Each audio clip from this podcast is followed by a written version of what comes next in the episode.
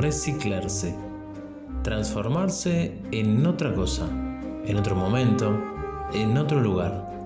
Porque somos energía, luces y sombras, y con esto la mejor versión de nosotros mismos. Hasta ahora. Te invitamos a compartir las tardes de los lunes y los viernes. En una buena vuelve, pero no somos los mismos. ¿Y vos?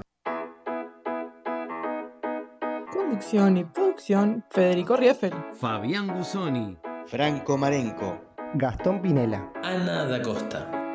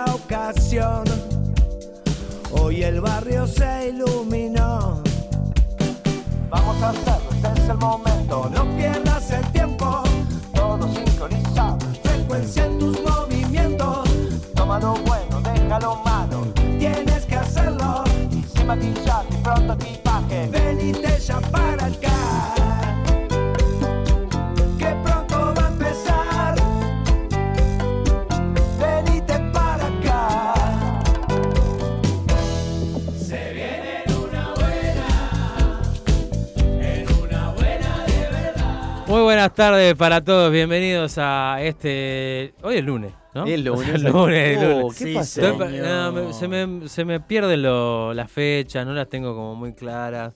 Hoy es lunes, son las 19.30. Ah, ¿Sabes lo que me marea a mí, eh, Fede? ¿Sabes lo que me marea a mí? ¿Qué te marea? ¿Sabes lo que me marea a mí, Santi? ¿Por- A, mí lo que me marea eh, es el cambio. El cambio. Nosotros estábamos acostumbrados a de 6 a 8. Era Ah, todo me- fácil. Me, pasa exactamente lo mismo. ¿Ves? No soy el único.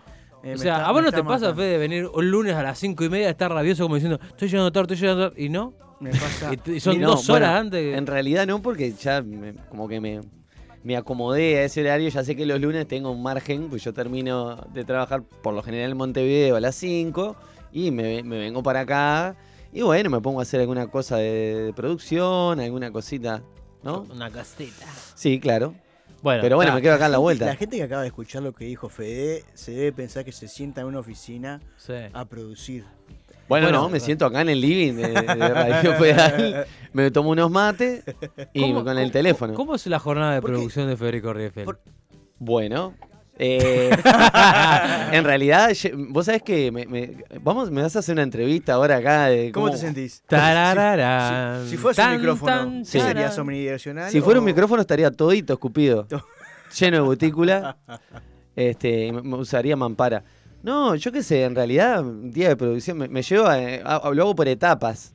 Lo hago por etapas. Algún día, este, bueno, veo qué invitades vamos a tener.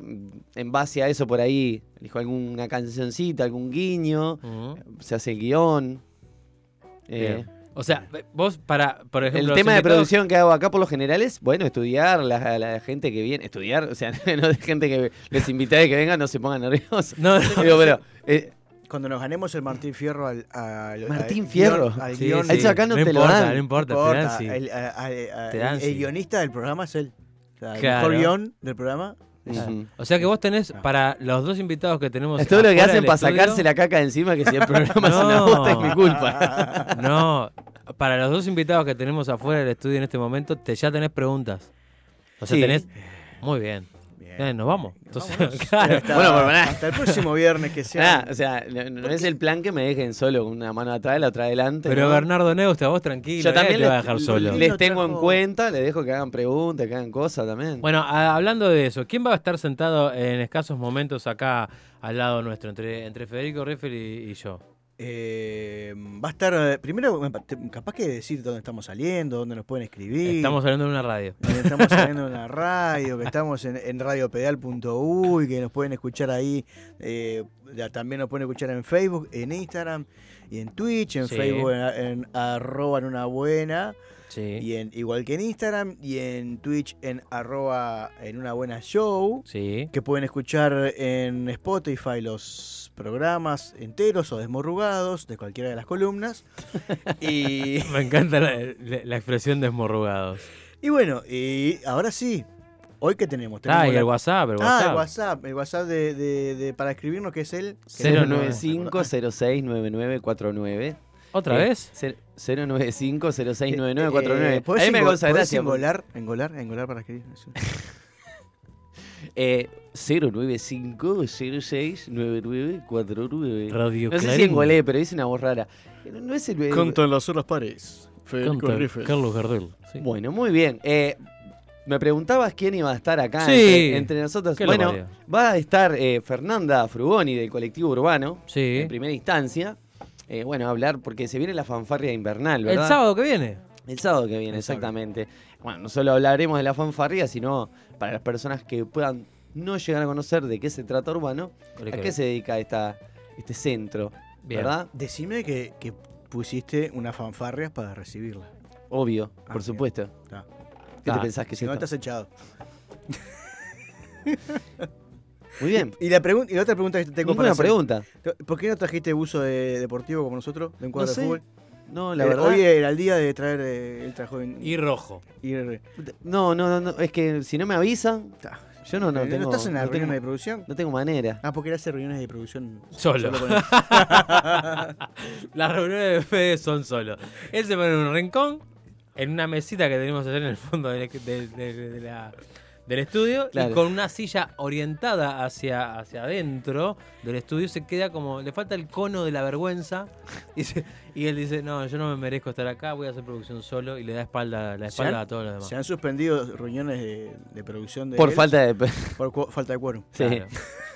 Incluso me pasa eso, eso es muy O- loco, pero me pasa. O por, por de- desencuentros, ¿no? En, De- en la reunión. Después de, de- de estar hablando eh, sobre el colectivo urbano, ¿qué vamos a tener? Vamos a tener el señor Fabián Guzoni que trajo Sí. un, Sí, un sí. paciente, ¿verdad? Trajimos un, un- un- En realidad, creo que es un impaciente. eh, es una, un amigo hace tiempo que, que nos conocemos. y él es, eh, aparte de ser terapeuta y, de- y de dedicarse a distintos tipos de, de terapias y, y manejar distintos tipos de herramientas, Sí. Hace poquito se eh, graduó de director técnico pro FIFA, que es el como el, no sé, algo así como el O sea, puede ser. FIFA. más puede capo del más capo. ¿Sustituir puede, a Guardiola? yo creo que, que, que hoy en día eh, podría sustituir a, a- a- a, no sé, al técnico de Basáñez. Muy bien, bueno, está. Que le mandamos un saludo que nos está escuchando. Claro, bien. Este, mm, no, no sé, no sé, no sé qué, qué, qué- qué significa eso. Quizás cuando, cuando venga él nos puede detallar Viste, ahora más. también ustedes tienen una pregunta para hacerle cuando. Está, sí, pero ¿viste? ¿quién es el que va a Pero venir? en realidad va a venir Mar- eh, Marcelo Medeiros, que él Ajá. nos va a hablar, eh, porque su abordaje a nivel de to- director técnico es poder integrar estas eh, herramientas eh, terapéuticas con el fútbol y principalmente enfocado a lo que al lo que yo le llamo el, el flagelo el baby fútbol, ¿no? El flagelo. El flagelo del baby fútbol. Y el bueno, próximo libro de Fabián el flagelo del- El flagelo del Sí, baby sí, fútbol. Ahí está. Y bueno, y, eh, hablar un poquito del fútbol, de las emociones y, y- y qué tanto eh, afectan eh, principalmente en, en- en los niños pequeños. Yo le voy a preguntar bien después, pero eh, yo no sé si las emociones a veces eh, negativas, ¿no? Son de, de los niños en cuestión, sino de los padres a veces, de las madres, o sea, ¿no? Como esa proyección, eh, esa presión que va, por- va más por ahí, va más por ahí la situación en, en en un lugar donde se le se le carga un montón de responsabilidades y de emociones y de sentires al, al niño que quizás estaría más bueno que el tipo fuera más libre a la hora de jugar y, y divertirse. Claro, no está que, bueno que le griten, che, Luis Suárez Pérez García, tenés que salvar a la corre, familia. fracasado. Claro. Creo que lo habíamos hecho la otra vez, un chiste parecido a ese, que Pero empezamos a tirar Sí, le. No era, no era Luis Suárez. Porque hay, yo conozco gente que le pone a sus hijos Edinson el nombre, Arévalo. el nombre y el apellido del jugador como primer y segundo nombre. Existe, Sí. claro. Yo sí. tengo Hay un gente amigo que homene- homenajea con los Tengo un amigo que le puso Victoria Celeste a su hija. Va. Así Está que bien. ahí está. Claro, No pero si lo ser de contexto pasa por lo menos ese, Claro, ¿no? Es claro como- que pasa, claro que pasa. Y, y en después, ¿qué tenemos? Y después se vas a seguir trabajando, vos Y te vas a cargar el cuadrito al hombro. Seguir ahí Y nada, vamos a hacer un poquito de. a continuar el descubridor de que hicimos aquella que empezamos a hablar de, de la serie El Mesías. Que ya pasaron como dos semanas y creo que no me acuerdo de nada. Pero bueno, algo, algo hacer- va a pasar. Vas a tener que hacer como una puesta a punto. Vamos a hacer una un puesta a refresh. punto, un Sí. refresh y este, continuar y cerrar y profundizar un poquito en esta idea de, bueno, alguien que, no, que me va a salvar y a sacar todas las soluciones de, de Bueno, después de apretar y repetidamente F5 Fabián Cusoni y traer el refresh, eh, bueno, vamos a. ¿Qué hora es ahora? Son las... Eh, hoy vino una versión muy disminuida temprano. del Sí. señor Gastón Pinela. Ah, sí, tengo dolor 7 de y cabeza. 42. Conte, Faltan- ¿Querés contarnos cómo estás? Me duele la cabeza. ¿Sí? Pila para el frío. No, lo sé- no, no sé cómo gestionar el frío. ¿No? Sí. No, de verdad, porque en el verano, ¿qué pasa? En el verano, eh, ta, Es más fácil que Me el arrancó frío la piel, eh, ando con un shortcito, una remerita y ta. Y así todo sufro el frío. Pero en invierno, me pongo una capa de ropa, dos capas de ropa, tres capas de ropa, sigo sintiendo frío. Tengo talactitas en los dedos, ya no tengo dedos, tengo hielo eh, metido ahí entre los dedos de los pies. Y en la cabeza sufro el frío. Me pongo un gorro. Sí, sí, y lo, y lo estoy viendo porque, bueno, aún acá dentro del estudio estás con gorro. ¿Trajo el gorro Sí. papá Pitufo? No, no, pero está con gorro dentro del estudio. Y, el, Y- claro, bueno, eh, El Santi le hace, le hace señas y dice, vos prendete el aire, aire". muchacho. Claro, no, pero, Pero, acá hace frío, un acá calor. considerable. Yo no digo que no, pero si me dejan terminar, yo digo que me pongo mi gorro y me duele la cabeza porque me aprieta el gorro. Y sacátelo, muchachos. Pero me lo saco y me da frío. Sacate la cabeza que se te va el dolor enseguida. Bueno, que es eso. Vaya, ustedes van a cumplir mi edad y ¿sabe qué? Le, le voy a decir lo mismo, le voy a decir, jaja, le voy a hacer la del Nelson. Bueno, está, me pasa eso, ¿qué voy a hacer? Y bueno, me duele la cabeza y a veces ando como medio desnorteado, como cuando una- un adulto mayor se levanta en la noche, ¿no? Y está desorientado. Y no sabe si está en su casa, en la casa del, del yerno, en la casa del hijo, y no sabe dónde está el baño. Y bueno, a mí me pasa, me desoriento. Voy al baño y capaz que termino en la Así cocina. como, así como te desorienta eso que estábamos hablando, los cambios, ¿no? Y las cosas. Por así. supuesto, claro. Soy, soy un bicho de costumbre, soy como un perrito. Yo soy casi como un perrito. Que, que- que conste que este tipo de vos, publicidad eh. te la estás haciendo vos. Wof, claro. Te la estás haciendo vos, o sea, porque Te después. autopercibís un, un- Me autopercibo un cam. Bien, está Sí. perfecto. Y no es Oliver. No, no es Oliver. no es. Mirá, la referencia futbolística del Qué siglo básica. que hizo. Guárdenla, Qué guárdenla. básica. Hoy Básica y vieja. Anote, anótenla porque eh, Federico Riffel hizo su referencia del siglo eh, del fútbol. Del siglo Bueno, pasado. Bueno, pero está, es del siglo, no pasa nada. Bueno, eh, ya estamos terminando entonces la venta. recordar la fecha de hoy, quizás. ¿Qué, qué, qué pasa con la fecha de hoy? ¿Qué te pasa con la fecha de hoy?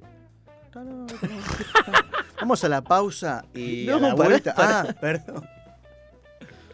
¿Qué quería? ¿y? Pero, a- a- No, no, me parece que- No queremos este, coartar la No, libertad no, de expresión de nadie. Me siento censurado, voy a ir al URSEC y voy a hacer una. Me siento sensodino. Estamos un poco dispersos hoy, no sé qué nos Sí, pasa. está- debe ser quizás el mejor programa que, que vamos a hacer. Imagínate, imagínate. Este, porque cuando nos concentramos, nada sale bien. Qué frase para una remera, ¿no? No, hacela vos, porque yo cuando me concentro sale todo bárbaro. A mí me salen bien las cosas cuando me concentro. Chiquilines, ¿se- vi- ¿vieron que fue? Pará, porque el señor Fabián Ah, no bueno, yo no decir sé nada, si le va a no, decir, no, Ah, no voy a decir no. nada. No, no, no, no, soy una persona demasiado orgullosa 27 como para... de junio de 1973 eh, se conmemoran las- los 49 años del último, por suerte, y esperemos que sea el último de la historia, del último golpe de Estado eh, acá en, en- en el país. Eh, y bueno, eh, para, para el, re- el recuerdo para todas aquellas personas que eh, han perdido batallas eh, y también sus propias guerras eh, en estos 49 años. Así que le mandamos un, saludo a todas las familias también. No lo podría haber hecho mejor. Sí, podrías, ¿Verdad? pero como quisiste, porque No, te no, pusiste por en- eso. en perro que le gustan dos cosas. Bueno, y ya que están hablando de fechas y de cosas, digo, que no tienen absolutamente nada que ver, pero el 23 de junio fue San Juan. Y hasta el día de ayer, por lo menos, aprovecharon así un montón de personas y celebraban este por ahí con fogones, con cosas. Este, Los había piromaníacos estaban de fiesta. Bueno, puede ser, puede ser un poco así. Este, La zafra de los bomberos. yo presencié una en el, en el Parque Rodó, que estaba casualmente con, bueno, con un convoy increíble de personas que estaban entre ellas, bueno, Paula de Alba, mi señora madre, eh, mis dos hijas y dos amigas de, de mis hijas. Y estuvimos por ahí. Metí Parque Rodó que hacía años luz que no metía. ¿Pero juego de Parque Rodó? Sí, sí, sí, juegos. Uh, juegos. ¿Qué Este, juego? Y bueno, estuvimos un ratito, no sé, estuvimos, hicimos como un salpicón. Hubo de todo un poco, ¿no? Hubo cine 12D, hubo... ¿Qué se fue de garrón? Porque yo me quedé afuera. Claro. me quedé afuera, dije, bueno, está, entren ustedes, yo me quedo acá. Y el tipo me aplicaba dice, el "Che, agua. Dale, vení. Yo, no, tranqui, que no sé.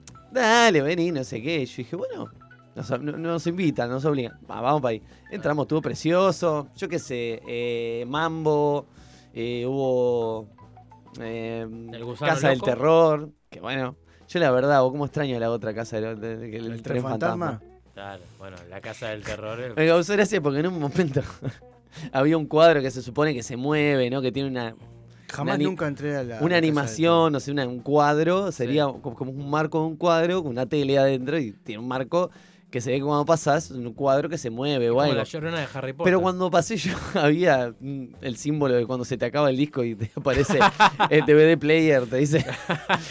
yo dije, Se acabó. ¡oh, qué miedo! Se acabó el disco. Dije, no sé, algo. A Eh, mí ya el hecho de que te lo cobren al mismo precio, el tren fantasma y esto que tenés que ir caminando, me parece un despropósito. Bueno, Ah, en o sea, Atlántida hay uno me que estás entras... ca- ir caminando y me estás cobrando lo mismo que Bueno, pero vos sabés que es diferente igual y ¿Eh? está bueno. En Atlántida hay uno... ejercicio.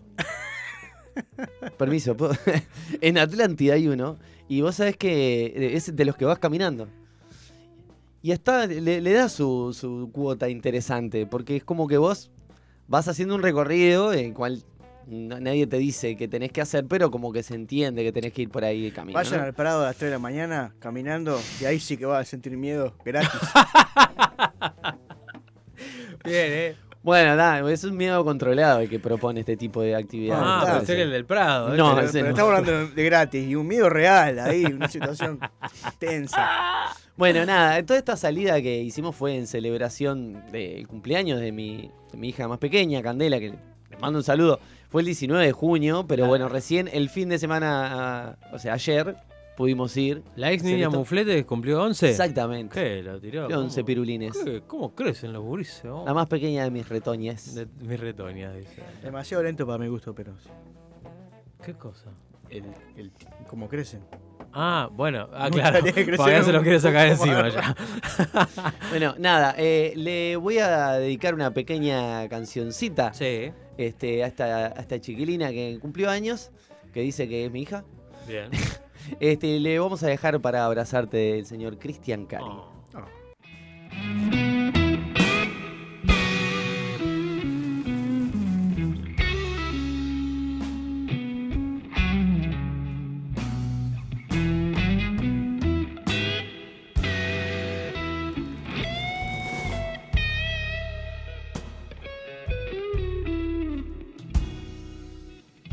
Llevo tus manos en mi alma, como si estuviera siempre. Veo tu sonrisa y me derrito. No entiendo por qué a vos, no entiendo,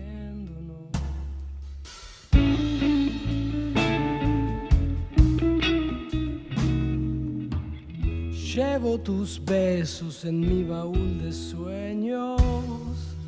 Tus ojos dan más vida en mí. Con solo mirarte te amo. No entiendo por qué a vos, no entiendo. Alguien te cambió de estación y por suerte estoy yo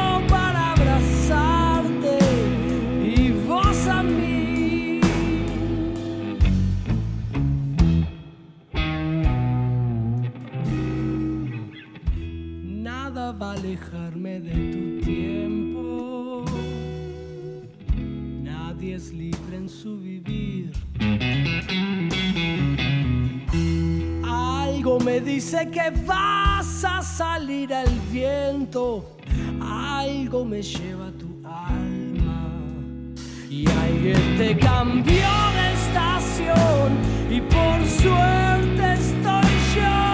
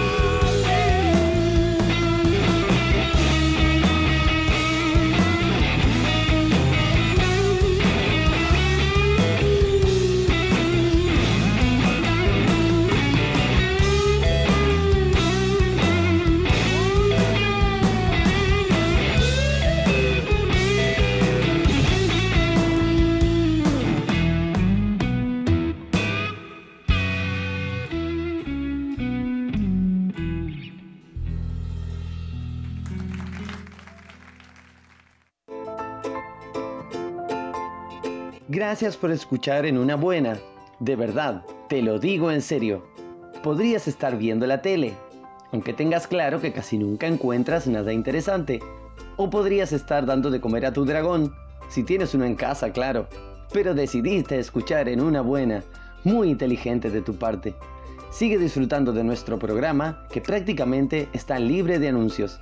Sí, cada vez tenemos menos. Lunes y viernes de 18 a 20 horas.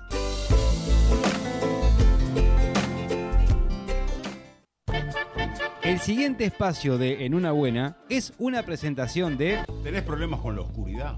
En el campo, en la ciudad, en tu casa, en el edificio. MBC Equipamientos tiene una luz para cada una de tus necesidades. Buscanos en la web o llama al 095 100 020 y no pagas la luz. Dar es dar.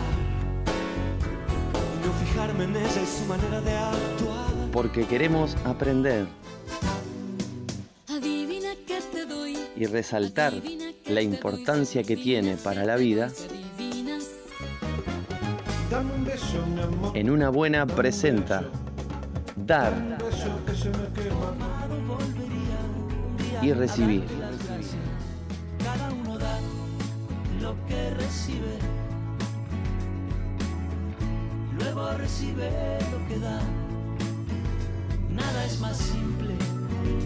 No hay otra norma. Nada se pierde. Todo se transforma. Bien, volvemos al aire y ahora con más pilas que nunca, habiendo tomado 6, 7 mates así de corrido.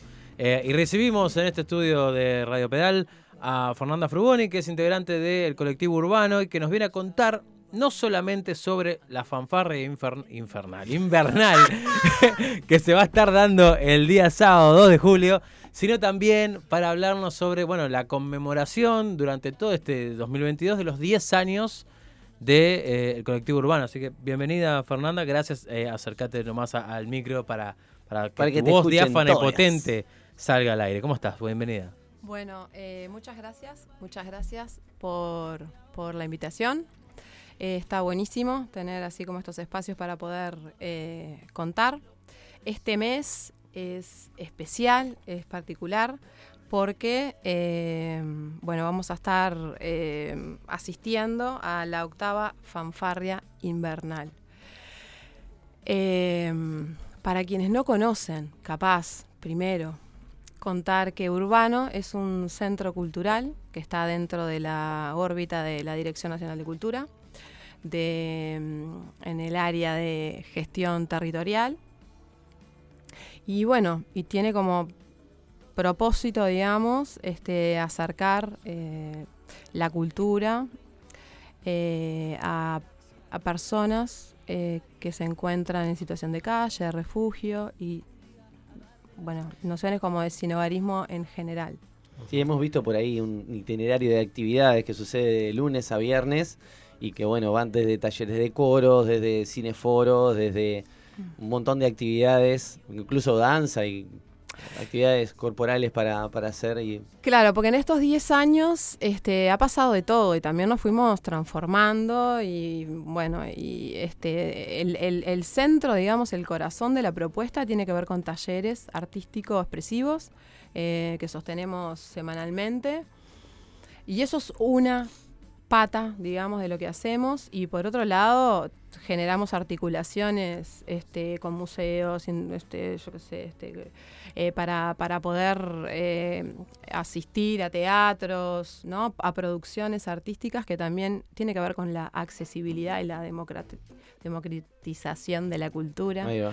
Este, y después tenemos a nivel eh, territorial, digamos, también un trabajo recontra presente y sostenido con, con todos los colectivos y organizaciones, instituciones de, eh, de la zona, ¿no? De ahí de- de- del comunal. por lo menos de la zona ahí sí se juntan y hacen Sí, sí, porque como saben, este, y ustedes también están en la zona y observarán que la problemática de sinogarismo y situación de calle en, en, este, en esta zona, este, bueno, está bastante centralizada y, bueno, y es una preocupación para un montón de personas.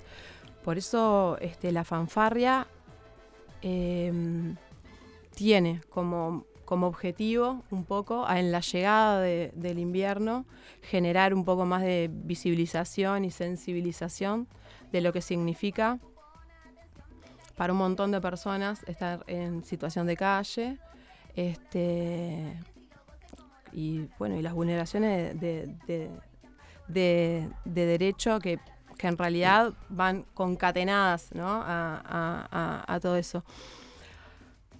En estos 10 años, eh, yo te quería preguntar, digo, ¿cómo ha cambiado, si es que ha sucedido, la situación de las personas que están eh, sin hogar y que se acercan a, a- a este, a este urbano a, bueno, a, cul- a- a consumir cultura, a hacer cosas, actividades diferentes, a tratar de...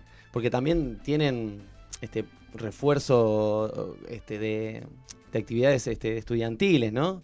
Tengo entendido que lunes, mar- miércoles y viernes hacen este como que refuerzo de, de- de actividades que tienen que- Extracurriculares, No, no extracurriculares, sino que tienen que ver con Apoyo escolar. con apoyo escolar, Ah, una cosa así. Este, y bueno, ta, en estos 10 años, ¿cómo ha cambiado o sea, la, la- la situación de, la- de las personas? ¿Se presentan con los mismos problemas? Eh, ¿Cambia un poco la situación a veces? ¿Hay más gente? ¿Hay menos? ¿Qué nos puedes decir de eso? Son varias preguntas. Sí, ¿no? sí, sí. Eh, la propuesta, arranco por acá, la propuesta de, fortalecimiento educativo eh, es, es en alianza, digamos, con educación de adultos y nosotros lo que hacemos es como ofrecemos la sede. Y ofrecemos, ¿por qué pedimos que sea sede? Porque sabemos eh, que hay un montón de personas que no han terminado, no han acreditado primaria o que han acreditado primaria en condiciones, como sabemos que a veces se acredita primaria, y bueno, está, y se necesita como cierta nivelación y demás. Entonces, este, mm, hace bastantes años ya eh, que funciona fortalecimiento educativo. Esa es la palabra que no me sale. Fortalecimiento educativo, no me sale. Claro, y, y es eso, como fortalecer lo- lo- los saberes que cada cual ya trae y en todo caso, bueno, poder detectar aquello que, que- que está faltando, donde se necesita un poquito más y ahí este, con la maestra trabajan en, en ese sentido. Eh, en estos 10 años, y sí, ha cambiado mucho, ha cambiado mucho la, la- la- la situación de calle, el, el estar en calle, porque en realidad este, es todo como muy dinámico, ¿no? Es muy cíclico también, ¿no? Los que cuando se van algunos entran otros, o sea, es como un Lo que proceso pasa que, es, es- es como, es imposible pensar eh, el- el- la problemática de la situación de calle sin pensar que no hay como otros atravesamientos, ¿no? Hay un contexto alrededor. también. Exactamente, y está lo educativo, y está la, la pobreza, y este y está eh, eh, la dimensión de, de- de- de lo laboral. Este, también se habla mucho de, de, bueno, del consumo problemático, este, salud mental. Entonces, en realidad, eh, hay un montón de dimensiones este, que, están jugando y que se hacen presentes este, cuando en realidad nombramos eh, una persona en situación de calle. Este, lo que tiene Urbano como dispositivo, que creo que está bueno, es eso, es como que es un centro abierto que pretende eh, encontrarse con la persona desde su integralidad. A nosotros no, no nos interesa si esto, si lo otro, si venís de acá, si no. Este, tenemos eso, estamos bastante centrados en lo artístico y en lo cultural y en, y en, y en- poder reposicionarnos desde, desde las potencias, desde lo, desde lo creativo. Desde ahí, en más, vam- vamos viendo. Este, pero, pero eso es como algo muy eh, sustancial, digamos, de- desde donde estamos posicionados y donde, desde donde nos encontramos con, con, con el, con el otro, con la otra. Fanfarria. Fanfarria invernal, no lo voy a más. Eh, ¿A qué se debe el nombre de fanfarria? Eh, ¿Por qué la hacen eh, en invierno, en otro momento? Eh, bueno, ¿y ¿qué es lo que puede esperar la gente cuando se acerque el, el- el Mm. sábado? La hacemos en invierno porque, porque el invierno es uno de los momentos más críticos para pasarla en la calle. digamos. Y porque, y porque no es novedad que han habido muertes en, en los inviernos y han habido también este, acciones que se han ido tomando desde este, diferentes políticas, ¿no? Este, políticas públicas que van generando eh, refugios, esto y lo otro. Sin embargo, este, no, no, no, no se resuelve la situación este, solamente este, con eso, este, porque tampoco es un tema de un ministerio y de unas personas que están en la calle y un ministerio que se ocupa de, ¿no? O sea, ya. La intención que tiene la fanfarria este, es desde, desde el arte y la cultura como, como herramienta, como soporte, este, generar un, un acontecimiento Y donde... visibilizar también, ¿no? Que Y tiene que comentabas ver al con principio. visibilizar y con sensibilizar a aquellas personas que muchas veces por desconocimiento este, se creen, nos creemos que esto es un tema de otros. Ajeno, claro. Es un tema de otros. Entonces yo no tengo nada que ver. Este, entonces en realidad es un trabajo que, que es, que es permanente, que es cotidiano, pero bueno, está. Que hace ocho años, y este es el octavo año, que ponemos un día, una fecha, cerquita de la llegada del invierno, eh, y, nos ponemos a trabajar.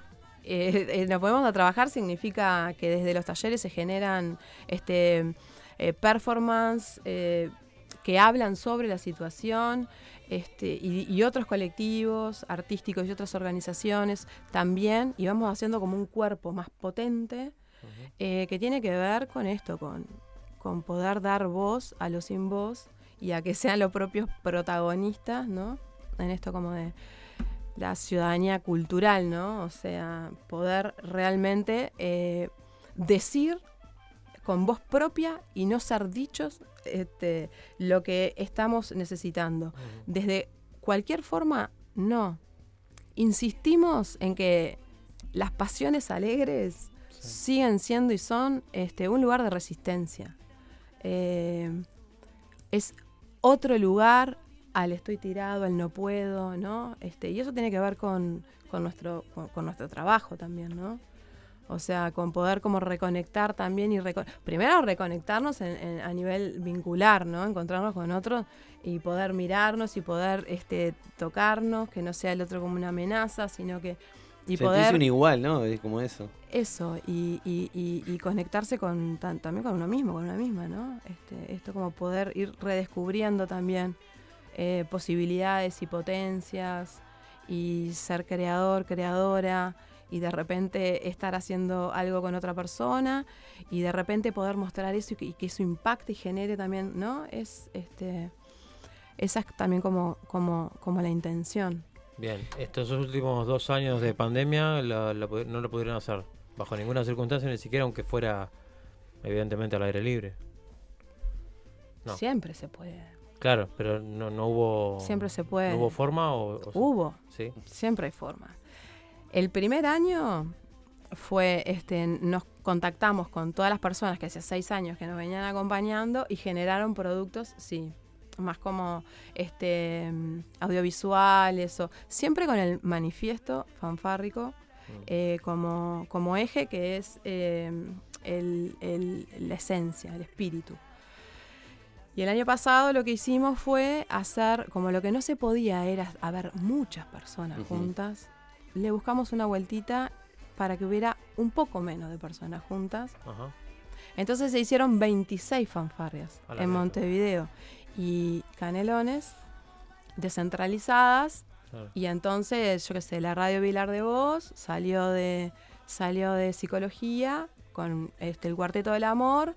Hicieron una fanfarria desfilando hasta la Plaza de los Bomberos, leyeron el manifiesto, ¿no?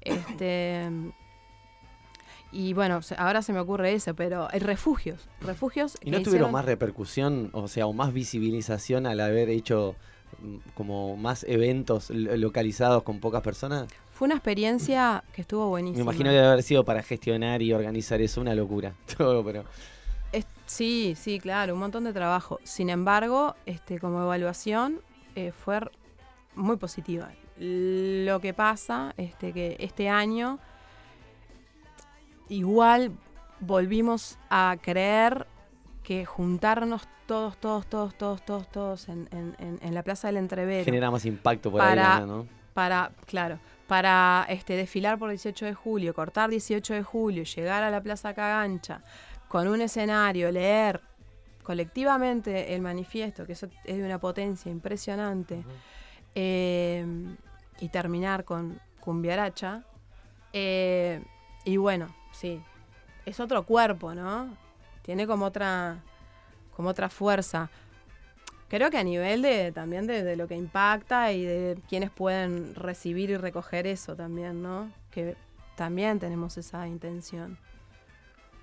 Trajiste la fanfarra, eh, la fanfarra en el manifiesto, fanfárrico. Mm. Eh, si querés hacer uso del, del- del micrófono y leerlo, o bueno, no sé si te, tu idea era leerlo todo o una parte. No, lo iba a leer todo, pero antes de leerlo, Sí. si te parece, que porque me parece que está bueno como... eh, porque vos también hablabas de los 10 años de, Sí, de. Urbano. Claro, y esta fanfarria está dentro de los 10 años de, de Urbano, que en parte podemos decir, bueno, este... mm, Qué bueno, qué, qué- qué bueno que sea la, octa- la- la- el- la octava fanfarria, por un lado, ¿no? Qué bueno que cada vez hay más gente sensibilizada, que apoya, que pa, pa, pa.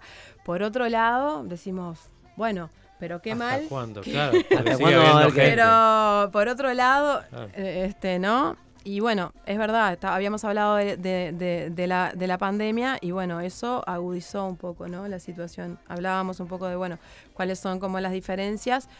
Y bueno, gente que estaba capaz que en una situación más o menos que la iba llevando, precaria, pero que la iba llevando, tenía un trabajo, una pensión, mm, Sí, quedó en calle, ¿no?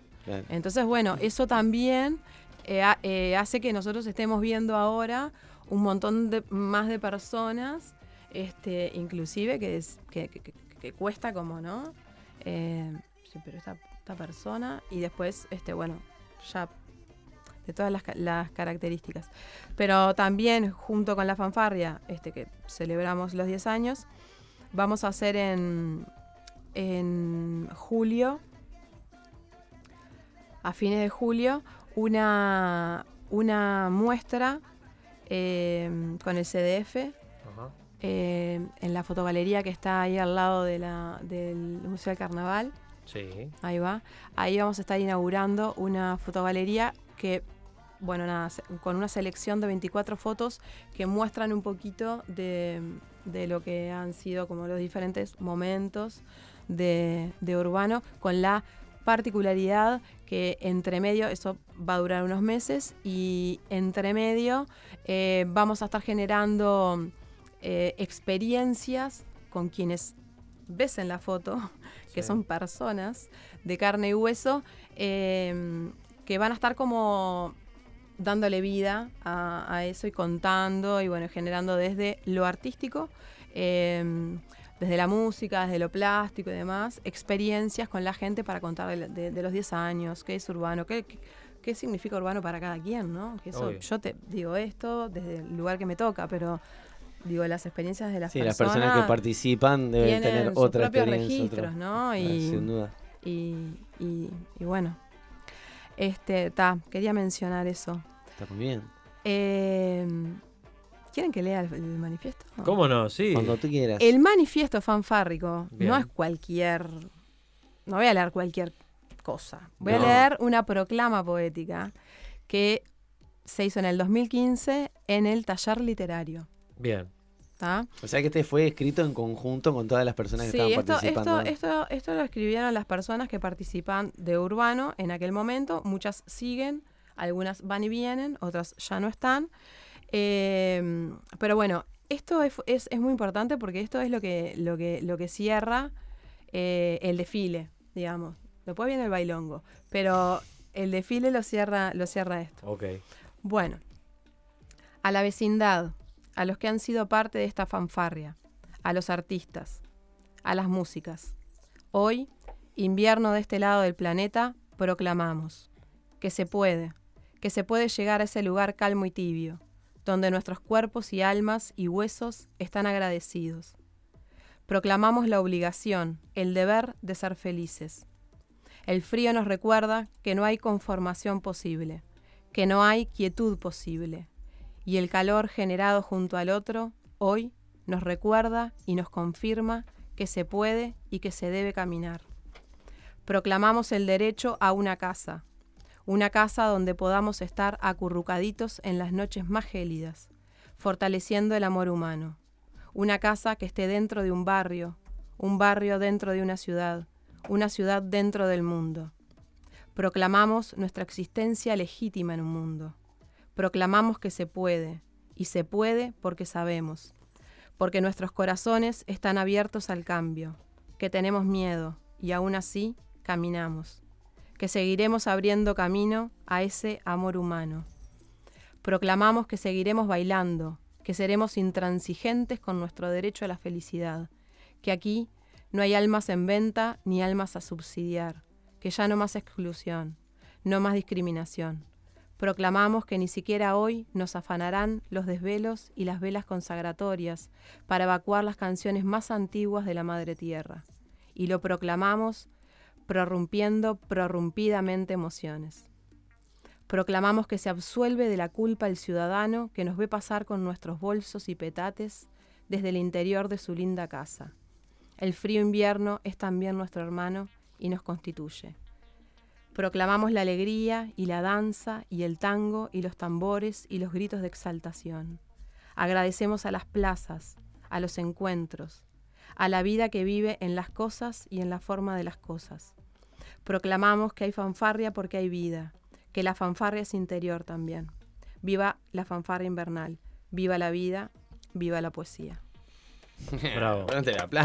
Hay una, hay una parte mm, cortita que dice más o menos como que aunque tengan miedo, eh, van a seguir con el miedo, o sea, van a seguir andando con el miedo. Y eso ta, te moviliza bastante porque últimamente lo que estamos viviendo, la, la ma- la- la gran mayoría, no solamente del pueblo uruguayo, de- del mundo, es sentir como temor, como que hay un temor en el aire, ¿no? Y que nos En cualquier momento se trasciende a todos, claro. Y está bueno eso de, aunque lo sentamos, agarrarnos de las manos con los que estemos. Sí, sí, aunque sean miedos miedo llevarlo. situados en lugares diferentes, ¿no? Y cada uno desde, desde su miedo, ¿no? Y llevarlo, y, sí- y seguir adelante, con miedo o sin él, pero seguir adelante. Está, está- está muy, muy interesante. Eh, bueno, repetimos que el 2 de julio se va a estar dando, que es el sábado que viene. Eh, ¿Dónde arranca? ¿Dónde termina? ¿Y a qué hora están convocadas las personas? Bueno, arranca eh, a las 12, el 2 de julio, que es el sábado que viene, este sábado, el 2 a las 12 en la Plaza del Entrevero. Ahí vamos a estar dos horas, eso, este, con instalaciones, con performance, con música. Este, va a haber un montón de cosas que van a estar sucediendo, eh, talleres. Después, a las 2 de la tarde, atrás de la melaza, vamos a ir desfilando eh, por 18 de julio hasta la Plaza Cagancha.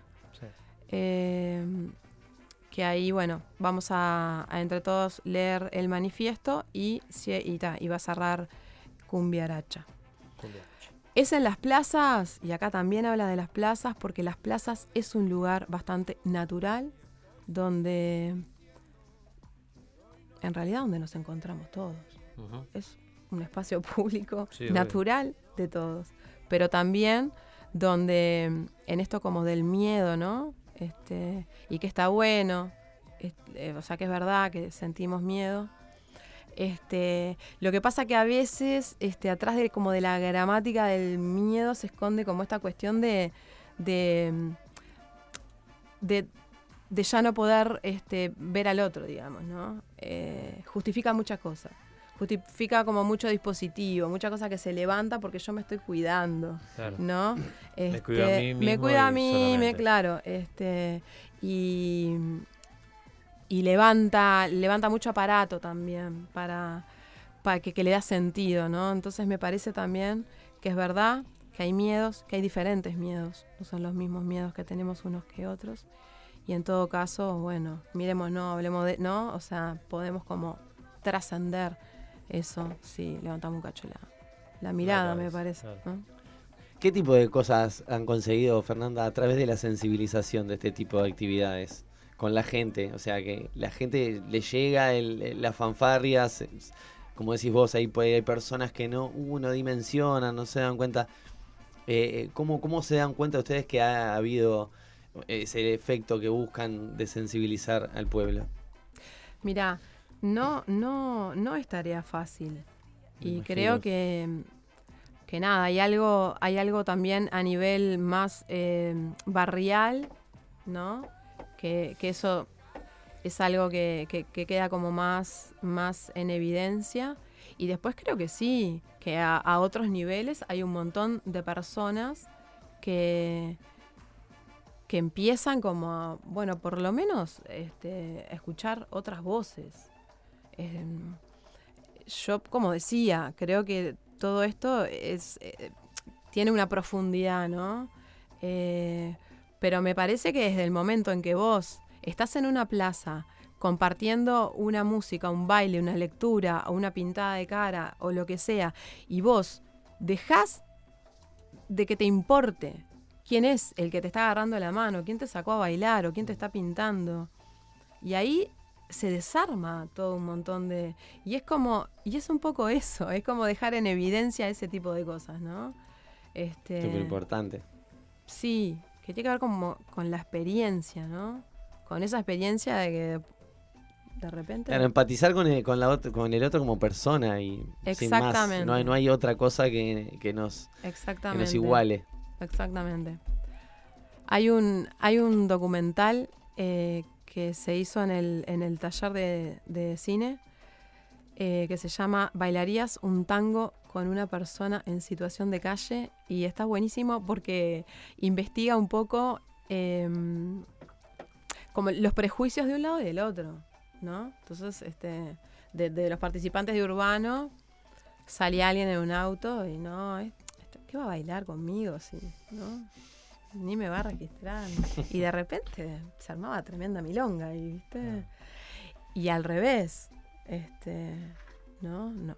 Eh, es como, es, es muy interesante, es muy interesante eso. Hay un punto donde, nada, hay como mucho constructo y está bueno esto, generar acontecimientos donde, donde todo eso no, no, no, no, no sea como figura. Claro, digamos, quede en ¿no? otro plano. Y porque hay un lugar de encuentro que es posible desde otros lados sensibles, me parece, ¿no?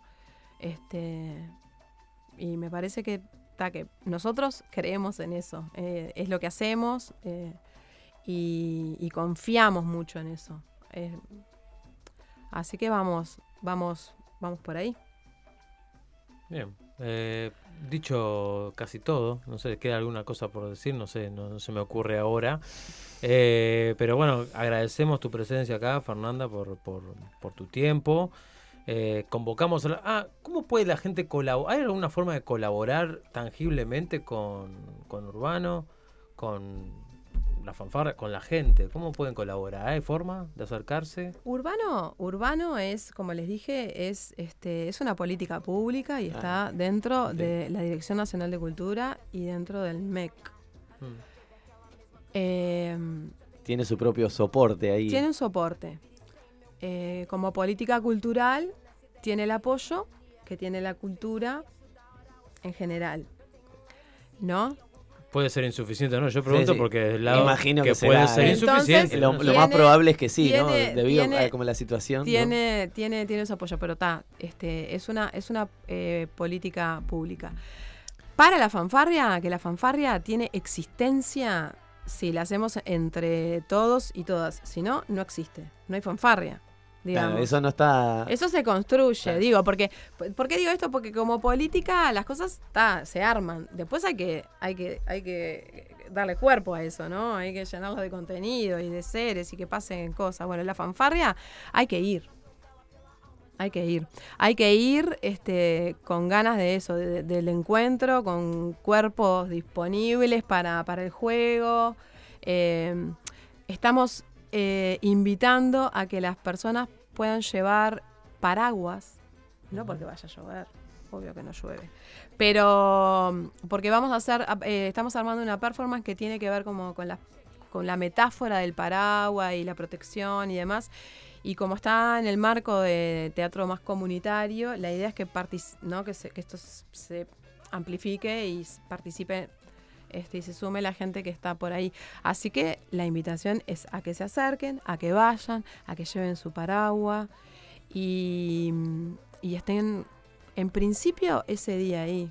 Después siempre hay formas de acercarse, de colaborar, este, que no necesariamente a veces es con, con, con- con cosas. Sí, o por ahí ni siquiera con urbano, pero sí con el hecho de tomar conciencia y de poder ayudar a alguien que está en situación de calle por motus propio, sin Mm. necesidad de, de- de decir, bueno, ¿no? ¿A qué, ¿A qué organización voy? ¿A qué, o sea, ah, hacelo vos.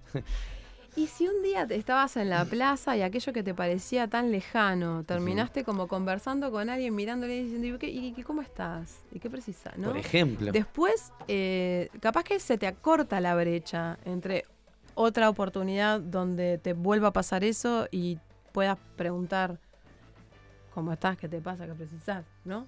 Yo sé. Ah, ahora sí. Eh, Fernanda, muchísimas gracias por, por, por haber venido. A Eh, ustedes. deseamos el éxito eh, de la fanfarria para el día sábado. Mm. Los convocamos a todos y bueno, para Urbano y sus 10 años, para que, que sigan siendo muchos más y que sigan eh, colaborando con la cultura para los que no tienen la llegada necesaria. Muy bien, nos vamos a ir escuchando una canción. eh, ¿Por qué? Ah, bueno, pues lo tenías escrito. ahí Porque eh, todo apuntaba a que, a que nos íbamos deslizando hacia la tanda. Ah, ta, ta, ta, ta. ¿No? No, no, pensé que Capaz que no. No, no, funcionaba de otra forma. La verdad que esta versión eh, triste de Gastón Pinela me cae muy mal. No tiene ganas de, de- de- de trabajar, no tiene, no tiene ganas de hablar, se agarra la cabeza. Bueno, en fin. Esperemos que vamos con esta canción a, a hacer algo que trata de ser urbano y un montón de organizaciones que tratan y, y se preocupan por este, por este tipo de situaciones, que es la costumbre, ¿no? Es que la costumbre hace que este tipo de cosas nos sucedan y nos sigan sucediendo y lo perpetuemos así hasta que en un momento perdemos la costumbre. Y es la canción de Arbolito que nos vamos a ir escuchando que se llama La costumbre.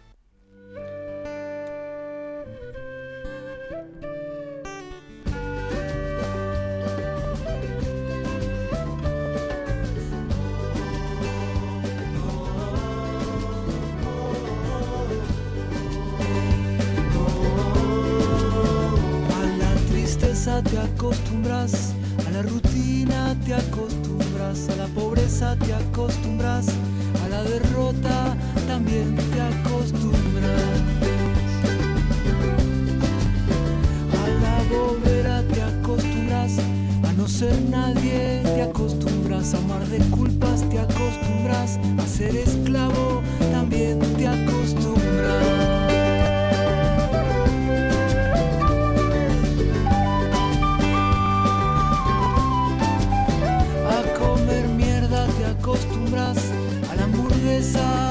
Al sexo frío te acostumbras, al maltrato también te acostumbras.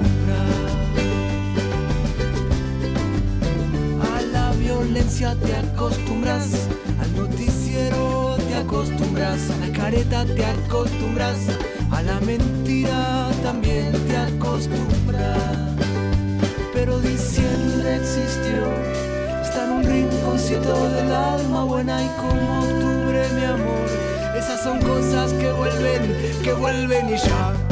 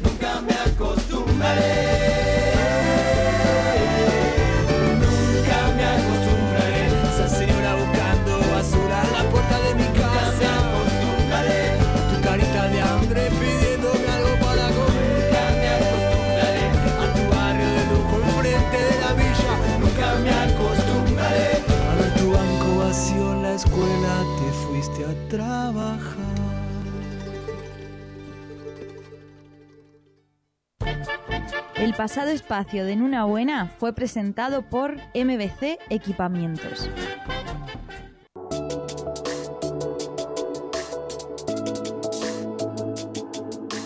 Cuando sintonizas en una buena, tienes una experiencia única. Accedes a contenido que no escuchas en otro lugar, con información incompleta y de fuentes dudosas, pero pensando para que tú te intereses en un tema y lo investigues. Seguramente lo haces mejor que nosotros. Continúa disfrutando de una buena. Si aún no se ha cortado el streaming,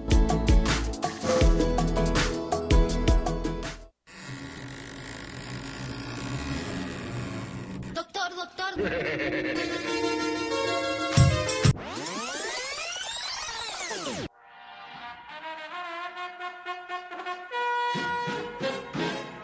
Miedo, amenaza, lucha y prevención.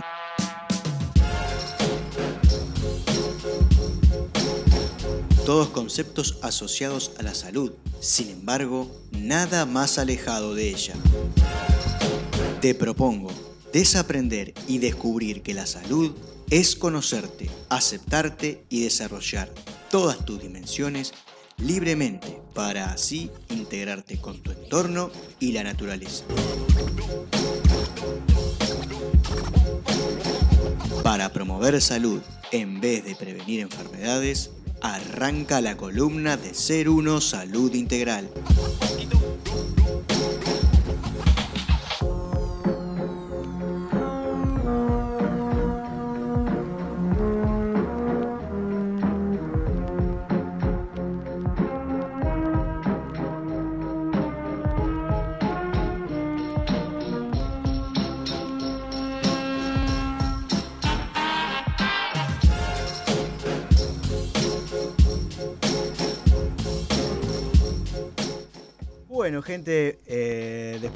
De, este, esta gran charla que tuvimos, les damos la bienvenida a la columna de Ser Uno y al invitado, que es eh, un amigo, un conocido hace muchísimo tiempo que nos conocemos. Pudimos tener alguno otro encuentro de radio, podcast y alguna que otra situación eh, humana. Es el señor Marcelo Medeiros Cardoso, al que le damos la bienvenida. ¿Cómo le va? Medeiros señor? Cardoso. Cardoso. Me hiciste acordar, estuvo acá también el año pasado el señor Abel García y me hiciste acordar que te nombraba así en el programa. ¿Cómo se siente, señor? ¿Cómo está? Bueno, un gusto, me siento muy bien, con un poco de frío, pero naturalmente en este tiempo. Acá está más lindo. Acá está lindo, está. está. Acá uno se puede desabrigar acá uno tranquilamente. puede liberarse. Pero muy bien, a gusto. Bien. eh, esta columna arranca siempre con cómo nos sentimos, pero creo que hoy, por los tiempos y un montón de cosas, eh, poder empezar con, con- contigo. Este, para los que recién escuchan por primera vez, la columna de, de salud integral lo que busca es eh, abordar la salud de todas las dimensiones. Y en esta oportunidad, creo que una de las situaciones que, que- que atenta con la salud, principalmente de los más pequeños, es el, el fútbol. No, no, no tan pequeños.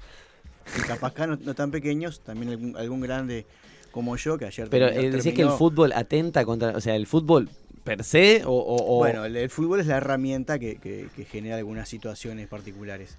Pero antes que nada, capaz que, que- que te presentes, que nos cuentes, bueno, un poquito eh, de vos. Bueno, mi nombre ya me lo presentaste vos. Eh, yo me trabajo, eh, me dedico a trabajar con biodecodificación, bioneuromoción, PNL, medicina germánica, distintas herramientas para poder abordar eh, lo que es el humano integral, ¿no? El- sus Todas las dimensiones. Sus dimensiones, todas, exactamente. En este último tiempo de mi vida me encontré trabajando dentro del fútbol con profesionales y metiéndome para mejorar mi calidad de trabajo, terminé haciendo el, el curso de técnico que lleva varias etapas, donde primero te resolves como técnico para niños, después pasas de fútbol amateur, formativas y terminé haciendo una licencia pro, que es la mayor licencia que hay para el fútbol, ¿no? En realidad. En este camino me he ido, nunca fui muy apasionado del fútbol, pero me he ido apasionando por los humanos que hay dentro del fútbol en realidad, Ah. en este camino, porque mm, es una realidad que, que está bueno abordar desde el lado del humano integral que hay atrás de una pelotita, ¿no? Ahí va. Como, No, no digo, pero ¿por qué te llamó la, justamente por eso te llama la atención entraste por el lado del fútbol? Yo te tenía que pensaba justamente que era por un tema de, af- de cercanía con el fútbol, porque te gusta y dije, bueno, voy a abordar a unir mis dos pasiones o, o mis dos gustos así de eh, la, la- la- como la salud, ¿no? Y, y el fútbol por el otro. Pero te, por los temas de los el personajes. hecho es, en algún momento, haciendo la carrera de técnico, escuché los números de los niños que comenzaban a los 5 años, 6 años a jugar al fútbol y de ellos cuáles llegaban a ser jugadores profesionales de fútbol. Y los números son alarmantes realmente, o sea, estamos hablando de que todos los años empiezan jugando y juegan 13, 15 mil niños y de esos solamente va a llegar a ser futbolista de élite, vamos a decir, menos del 0,1%. Estamos hablando en el, en el Uruguay. Estamos hablando desde el Uruguay, Imagínate potenciarlo a todo el mundo. Entonces, eh, si bien como uruguayos nos jactamos de que sacamos muchos jugadores al mundo, realmente, y con eso nos quedamos como contentos, a mí me preocupa mucho que tantos niños arranquen con las presiones que tienen los niños hoy de Ahí te- va. tener que ser eh, Cavani, Suárez, Muslera, Godín y no sé, Pato Celeste, pero claro, arranquen con esas eh, con esas propuestas de tan pequeños, ¿no? O sea, que ese sea tu- el horizonte. Antes jugar al fútbol en mi época era vas al baby fútbol a divertirte, a jugar y bueno, y después va surgiendo y si, si funciona bien y si no también. Pero hoy los niños con 5 o 6 años viven una vida de profesionales ya, entrenando 5 días a la semana y muchas veces yendo sábado y domingo a la cancha. Entonces es como una carga muy grande para un niño que solamente quiere divertirse y jugar. Claro, decir que sea diferente el foco, perdón Fabián, eh, y, y eso, que lo hablamos un poco al principio del programa, ¿no? Que, que el foco no es que el, que- que el niño, la niña, lo que sea, tenga una, una tarea, ¿no? O, o algo que le guste hacer, que lo haga por diversión, para desestresarse, para hacer un poco de deporte, sino que lo, lo- lo haga con la presión de tener que llegar a algún lado. Sí, el, el tema del, del fútbol y las lucecitas de colores. ¿no? Hacen que, por ejemplo, tengamos técnicos de baby fútbol que quieran eh, lucir su trabajo y está bueno. Y padres que quieran lucir sus hijos y abuelos que quieran lucir sus nietos por el fútbol, ¿no? Y no para el fútbol, para que se diviertan realmente. Un niño con 6 años hoy tiene un camperón igual al que tiene un jugador profesional, eh, campeones, dos, tres pares, eh, toda una infraestructura tremenda. Va a entrenar muchas veces en condiciones inhumanas porque hoy los niños en este momento están hoy, entrenando en Sí, una sí, cancha sí. de fútbol con el frío que hace y están ahí y van todos los días porque van tres veces por semana al baby fútbol y dos días más a la escuela de fútbol también y el sábado se van a jugar por la escuela de fútbol y el domingo por el, Por el por babi. el equipo eh, aprendiendo cosas que no están en condiciones de aprender todavía eh, con ejercicios que a veces son para más grandes y sin embargo se le ponen a los más chiquitos por el asunto de la automatización, de, de ser todos eh, Guardiola y creer que los niños son todos Cavani y Suárez, ¿no? Entonces hay como una presión constante que lleva a que un niño, eh, cuando llega adolescente y llega a la juventud con 18 20 años, ya tenga como 15 años de carrera profesional. Y es como mucho, porque ya es cuando llegan a, a encontrarse con las presiones de, bueno, decir, bueno, tal vez consigo ahora un- una beta en el fútbol, estoy cansado. es un estrés Ya no puedo conectar con el que me, me den una orden o con el sabor de jugar a la pelota, que es lo más lindo, ¿no? Si hoy... Vos, vos nombraste que, que cuando- en tu época, hace unas décadas atrás. Ni eh, tantas. bueno, algunas, algunas, algunas, dos o tres décadas atrás, este, mm, no era tan así. Me parece que también el, el- el modelo de, de cómo se consume el fútbol cambió y eso también ayuda. O sea, eh, lo que gana un, fútbol, un jugador profesional hoy en día no es ni, ni por asomo lo que ganaba, ni y, más, y no solo el dinero, sino el alcance mediático que tiene hoy en día, ¿no? la exposición que tiene hoy un jugador de fútbol durante todo el tiempo a través de las redes sociales, de internet. No, y acá en Uruguay videos. con el tema de fiebre celeste, me Es- imagino que también claro. debe haber, de- debe ser un punto importante, ¿no? Que como que hizo pegar en las nubes más presión, o mismo los niños se sienten como más presionados, o sienten como esa, esa efervescencia más cerca, ¿no? Yo, yo creo que los niños no pueden percibir presión si uno los lleva a jugar al fútbol y si los enseña que el fútbol es un deporte para divertirse, para crecer saludablemente, para generar relaciones. Eh, creo que los niños no son los que se, se envuelven en los papelitos de colores realmente. Sí, los papás, sí, los técnicos, sí, nosotros, los grandes, que los metemos a ese mundo y que nos llevamos llevando por el camino de eh, sabiendo que solamente un 0,1%, un y medio va a llegar a ser de esos que ellos sueñan llegar a ser, es prácticamente mejor jugar al 5 de oro. Creo que hay más chances de jugar al 5 de oro y ganar ganar. que, que de eso. Sabiendo que solamente un 3% de ellos va a meterse dentro del fútbol profesional, entre comillas, jugar en la C, en la B, en la A. Entonces es como que es venderle una ilusión que no existe realmente. Entonces, pero todos igual se hinchamos por eso. Vamos que vas a ser Cavani, vas a ser Suárez, vas a llegar allá arriba. Y, y cada vez van a llegar menos Suárez y Cavani, porque Suárez y Cavani todavía vienen de una generación donde los niños jugaban en la calle y se divertían. Hoy los niños con todo lo que tenemos de seguridad y todo lo que está pasando ya no juegan más en la calle, ya no interactúan con el vecino, ya no juegan con una pelota rota. Hoy es canchas, es escuelas de fútbol y es sistematización. Entonces, cada vez eh, las patologías psicológicas en los niños aumentan y aumentan y aumentan porque la baja tolerancia a la frustración, cuando tienen 12 o 13, cuando llegan al liceo y ven que quieren ser jugadores de fútbol, no quieren estudiar porque van a ser brillantes en el fútbol, pero cuando llegan a 14 o 15 se van muriendo también con eso y, van quedando como en que el camino. que el sistema educativo tampoco ayuda a, a que dejen de percibir ese, esa presión del miedo al fracaso y, y al resultado y al tener. Y es por como supuesto que de no, la escuela, porque- que están ahí y pasan, a la- eh, como que están todo el tiempo exigiéndose a, a- a resultados. El sistema educativo no, no me voy a poner con los maestros y con los profesores, porque están diseñados para hacer eso, ¿no?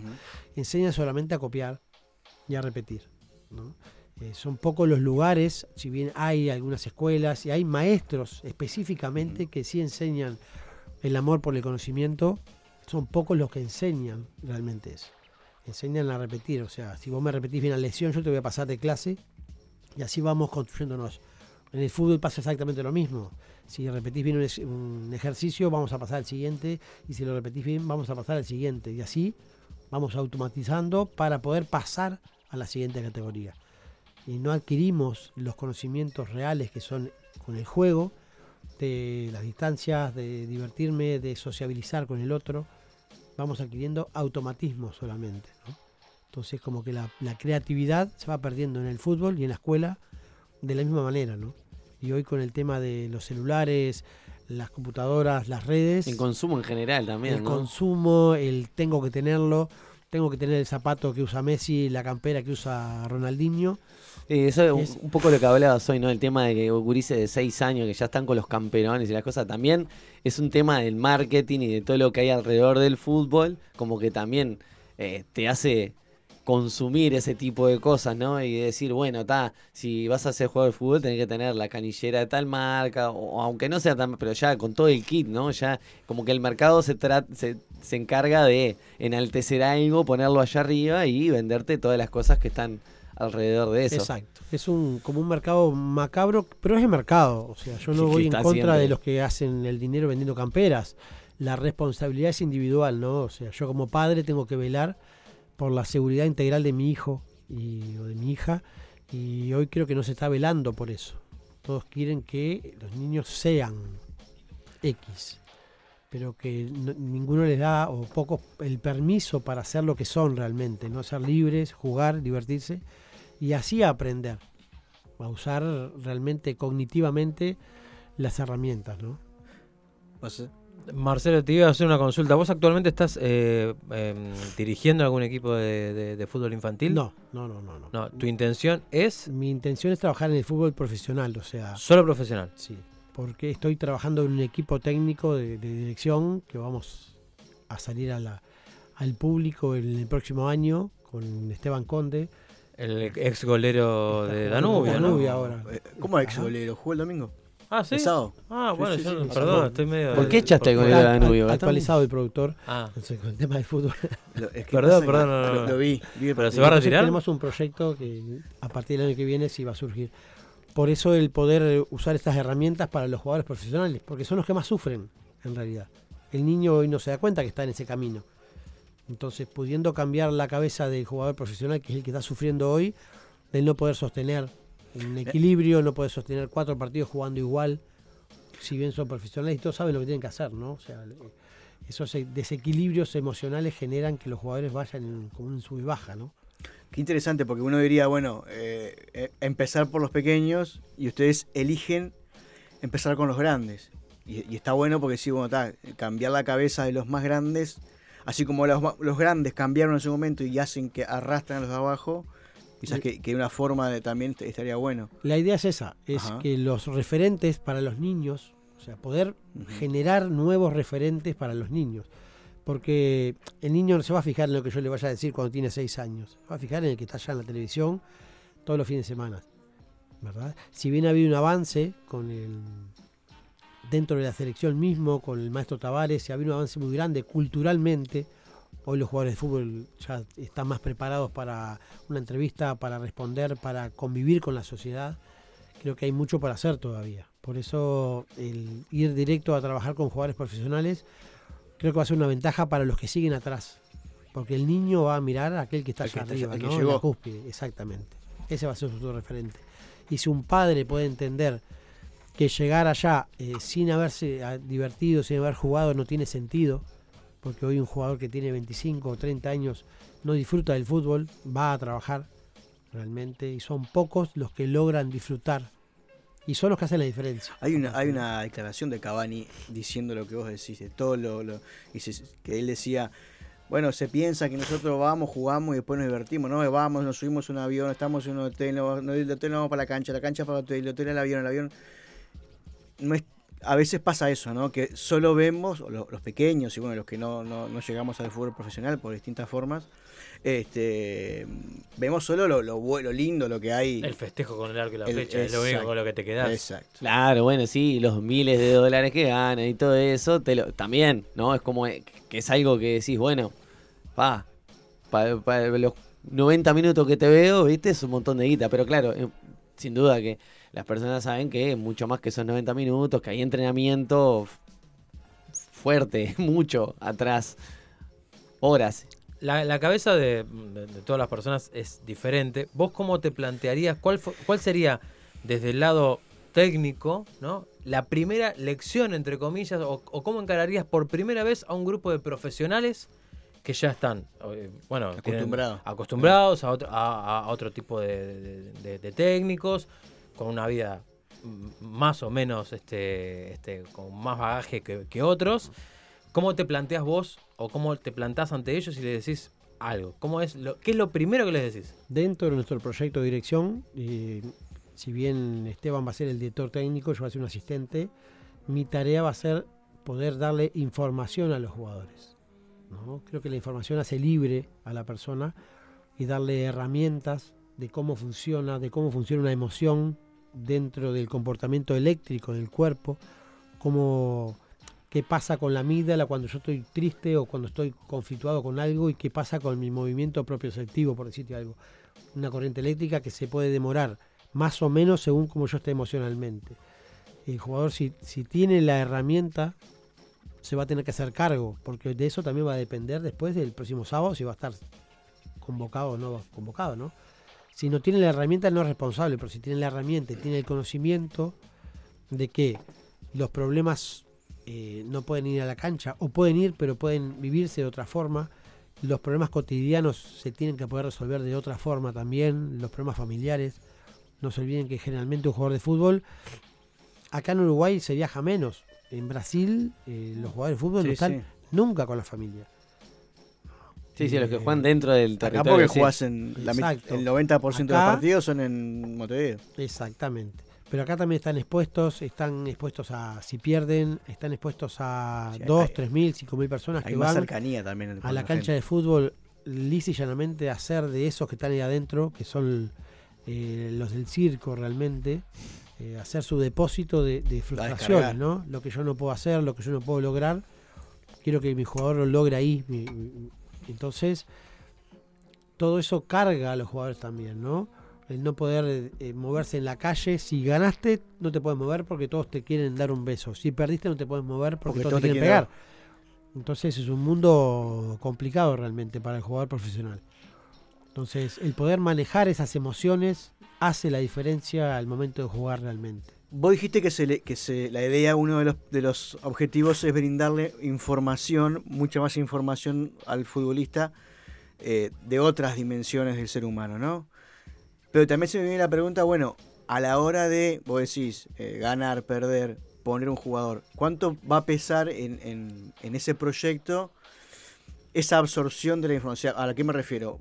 Capaz que el tipo es un fenómeno jugando, pero no logra incorporar esa información o por ciertas situaciones emocionales uno siente que no está para jugar. También hay un cambio dirigencial y un cambio que hay que, hay que hacer gradualmente. No me, no me imagino que no va a ser de un día para el otro. Eh, si tengo un jugador, hay que ser pragmático, ¿no? Claro. Si, mi intención es ser director técnico o ayudante técnico de un cuadro y mi jugador hace tres goles por partido. eh, ¿Y está todo loco? Lo ponemos igual. Está todo loco, lo voy a poner igual, por supuesto, ¿no? Porque el objetivo del partido es hacer goles o. O, O ¿se que te hagan pocos. O que te hagan Sí, pocos. eh, o que te hagan pocos. Entonces hay que ser pragmático. Yo no puedo llegar a un equipo de Claro. fútbol donde las creencias, sobre todo, son de muchas generaciones atrás, a cambiarlas. Claro. Sí, Lo bueno, que yo puedo hacer es dar información y dar herramientas, mismo en la- al momento de entrenar, entrenar de forma que el jugador se sienta cómodo, se sienta menos frustrado al momento de que no le sacan las cosas.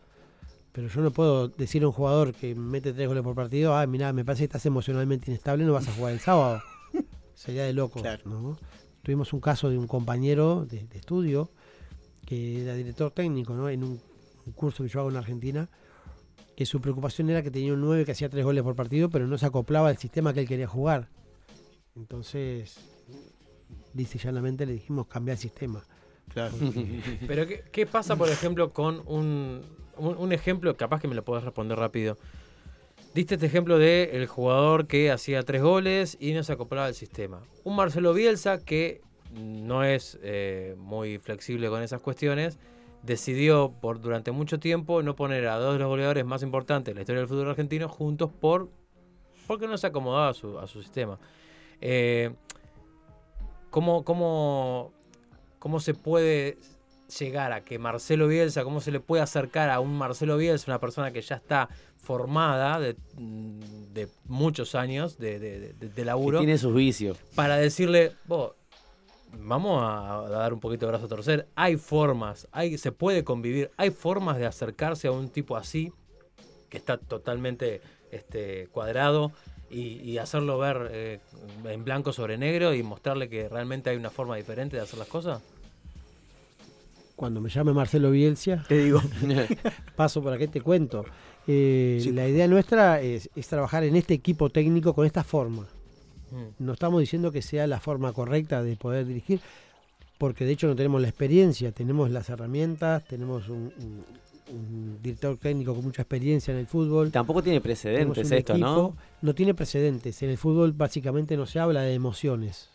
Tímidamente se habla de psicólogos, de algún coaching, pero básicamente se habla poco de emociones. Y hay que entender que el fútbol profesional está lleno de profesionales, ¿no? Aunque parece una redundancia, cuando yo contrato a un jugador de fútbol para mi equipo, lo contrato porque es bueno, porque sabe jugar al fútbol. Nadie se acuerda, nadie se olvida de jugar al fútbol, nadie se olvida de patear una pelota ni cómo hacer un pase. Lo que cambia es la emoción del momento, realmente. Mi estado anímico en el partido va a dictaminar cómo yo voy a hacer ese trabajo. Entonces, la tarea es poder llegar con la máxima cantidad de jugadores dentro de un equilibrio para poder desarrollar el juego. Pero parteamos de la base que son todos profesionales, realmente. Entonces no existe el, el querer cambiar un jugador técnicamente o tácticamente, sino poder eh, acomodar o ayudarlo a que visualice su potencial cuando está eh, en armonía. Y, y- la situación de si tenés un jugador que no se siente muy bien o alineado, o como decís vos, ¿no? Como no está preparado para jugar ese partido. Se le, se le, se le atiende, o sea, si él decís, pa, yo no sé si me voy a sentir cómodo, o sea, el plan de, de- de este que, todavía no se puso en acción, pero que se va a poner en acción pronto, ¿cuál va a ser? En contemplar esa incomodidad emocional o ese tipo de, de problema que puede estar teniendo y poner a otro jugador, comprender, o sea, o cómo, cómo se resuelve eso. Y se resuelve con eh, individualizar, ¿no? El saber que si Pepito en el partido pasado fue bueno haciendo X y Pepito en este partido no fue bueno haciendo X, entender en qué momento, qué está pasando en su mundo, en su vida cotidiana, es individualizar realmente.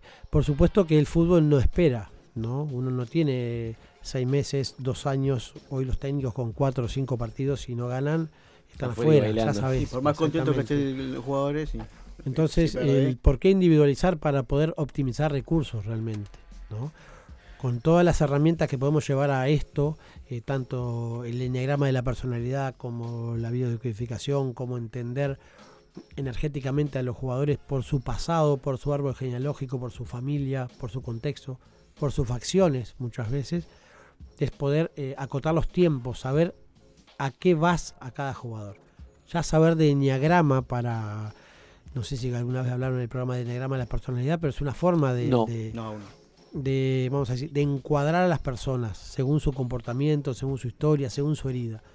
Entonces, el poder visualizar a una persona, saber qué eneatipo es, por ejemplo, te va a dar un montón de información y vas a optimizar los tiempos.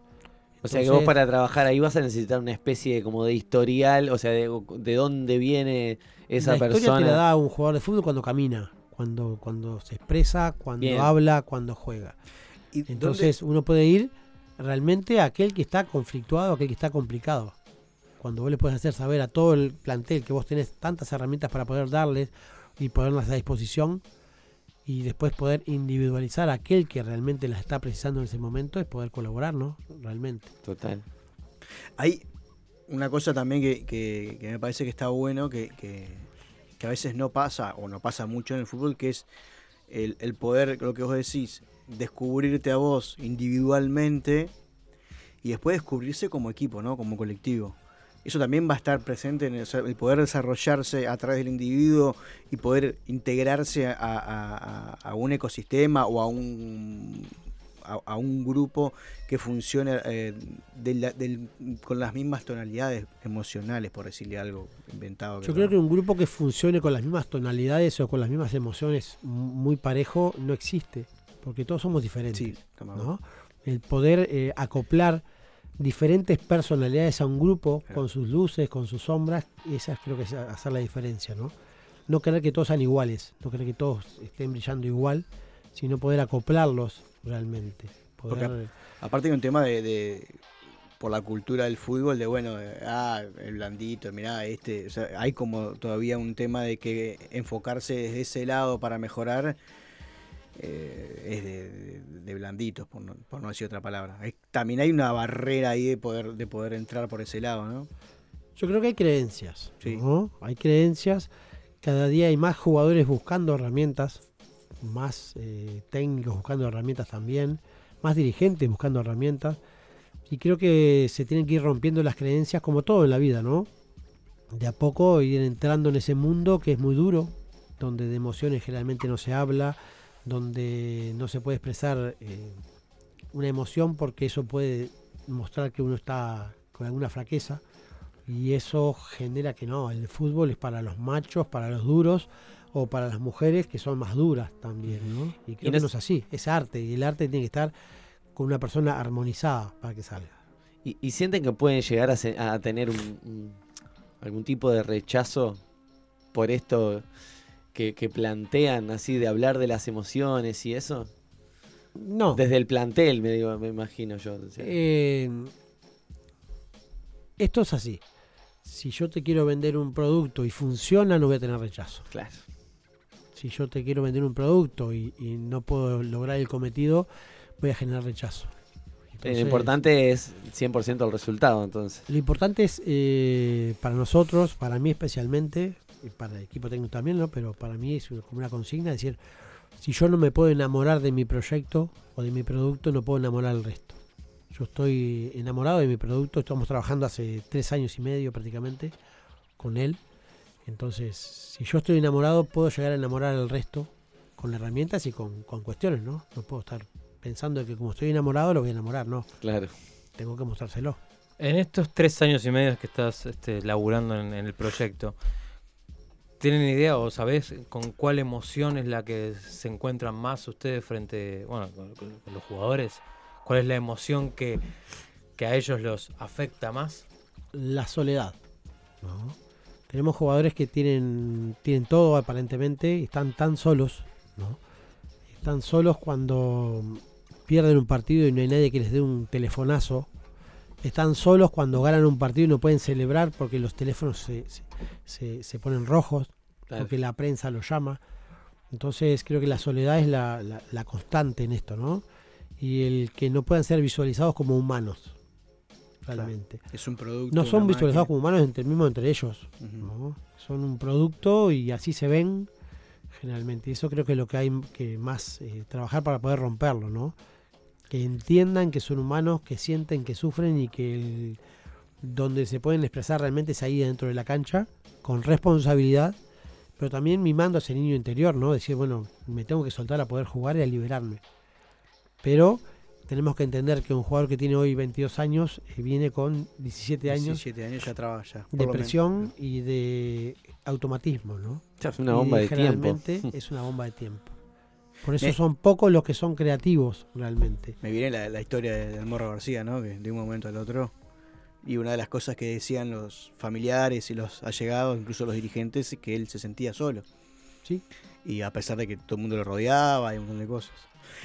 ¿Qué cree- creen ustedes, si lo han, lo han evaluado, ¿no? De, de todos los desafíos o, o problemas que, que puedan tener o, o- o resistencias que pueda haber, ¿cuál es el que ustedes creen que es el, el- el- el más recio o el más fuerte, para decir, el, el más difícil de, de- de pasar? Con la creencia que, que hay, que, que haga que no puedan, que les cueste más a nivel de fútbol. Yo creo que no hay ninguna. El tiempo. El tiempo porque cuando vos planteas un- una herramienta tenés que tener tiempo. Entonces creo que Si no, si perdés y eso te, Exacto. te va a es la única. Ya te digo, estamos muy enamorados del proyecto y sabemos que funciona porque lo hemos ido probando, entonces sabemos que mover emociones eh, realmente funciona. Pero también sabemos que hoy hay muchos jugadores rotos que están buscando ayuda o que, se, o que no saben por dónde salir. Un jugador, eh, un, un equipo tiene 25 o 30 jugadores de fútbol, solamente juegan 11 y 4 o 5 van a ser recambios. Entonces, eh, el manejar y atender esas frustraciones eh, creo que es la parte más difícil, sí. ¿no? Pero es un desafío interesante. Bueno, acá nos llega un mensaje eh, desde Pando, siguiendo atentamente la charla del entrenador Marcelo Medeiro. Sin dudas, un aporte invaluable en cualquier modelo de juego. Saludos, Walter Hernández. Este saluda desde Pando. Así que nada, eso queríamos dejarte ese mensaje, ese saludito que va llegando. Para, para ir cerrando y, poder liberarte, que, que te tuvimos un rato largo acá, este, para pensando en los, en los padres, ¿no? En los que llevan hasta el día de hoy y que, bueno, ese cambio que ustedes quieren hacer arriba va a llevar también su tiempo. ¿Qué cosas eh, puntuales vos podés decir, bueno, presten atención a esto o dejen de hacer tal cosa que van a ayudar a que su hijo descomprima un poco, por lo menos? Eh, entender esta parte, ¿no? De que de mm, 15.000 niños, solamente uno, al sumo dos, va a llegar a ser, eh, a cumplir el sueño, esa meta. De esos 15.000 niños que tienen la misma meta, la el mismo sueño, ¿no? Entonces creo que prepararle emocionalmente a esos niños y prepararlos para la vida más que para el fútbol, entender que realmente es un circo gigante donde es lindo ser jugador, es lindo ser hincha, está buenísimo, libera un montón de energías, pero es un juego realmente. Entonces creo que para los padres es entender, si, o sea, o verse dentro de los zapatos de los niños, realmente. Empatizar con eso, ¿no? Decir si estarían dispuestos a pasar cinco días a la, a- la semana, más dos días el fin de semana, para poder llegar a no cumplir su objetivo, realmente. Entonces es, es duro, pero son números, y los números hablan. Entonces creo que los padres que apuestan a que sus hijos sean eh, los Cavani y los Suárez, o que acompañen eso, tienen que acompañar también el decirles, chicos, la vida es otra cosa, realmente. Yo quiero que mi hijo sea un, un rotundo, por ejemplo. Sí, eh, contextualizar. Nicolás Rotundo, un, un jugador, un número 5 Claro, el día de los años 90. Que le demos el mensaje a los niños de que simplemente quiero que seas feliz, Exacto. quiero que seas pleno y que quiero que desarrolles el amor por el conocimiento, eh, se terminan los problemas, ¿no? Claro, porque a veces vos lo que vos decís, esto de decir, bueno, no, los 15.000, es como alguien lo puede tomar y decir, ah, pero al final le estás dando para atrás. En realidad, No, al contrario, vos yo le estás estoy orgulloso diciendo. de vivir en el país que exporta tantos jugadores de fútbol. Decirle, realmente. esto es así, son tantos y para hacer lo que vos querés, precisás esto. ¿Estás dispuesto a hacerlo? Yo creo que somos, eh, el Uruguay es conformista en ese sentido, ¿no? Conformista desde la cultura, desde el gobierno, desde los técnicos, desde la- los hinchadas, de decir, bueno, ah, como sacamos todos los años 20 jugadores y en comparación sacamos más que todo el resto del mundo, estamos bien. Y se podría sacar más. Realmente. Pensando en, en- en- desde otra óptica, y Se sacar podría sacar mucho, mucho más. Sí, no, y más allá de que se sean más o menos, quizás desde otro lugar, ¿no? Y no desde el lugar del exitismo. Pero es que creo que no salen por eso. Porque Claro. está- eh, de- con esta óptica salen lo que salen. Pero que por ahí salen menos o la misma cantidad, pero va a ser... Sanos. eh, bueno, Sí, la- la sanos. diferencia creo que va a ser abismal, o sea, si se enfoca de esa manera y de esa perspectiva. Sin dudas, creo que por ahí viene el asunto. Liberar a los niños para que sean felices y acompañarlos en el proceso sin apurar los procesos realmente. Y ¿no? liberar a los padres también, ¿no? Porque a veces los padres te- terminan encerrados en esa, en esa burbuja también de que eh, lo tengo que llevar porque tiene que ser. Y a, veces se confunde el tengo que llevarlo porque él disfruta. Y es cierto Y que soy- el niño disfruta, el niño va a la cancha y, y disfruta y celebra el juego.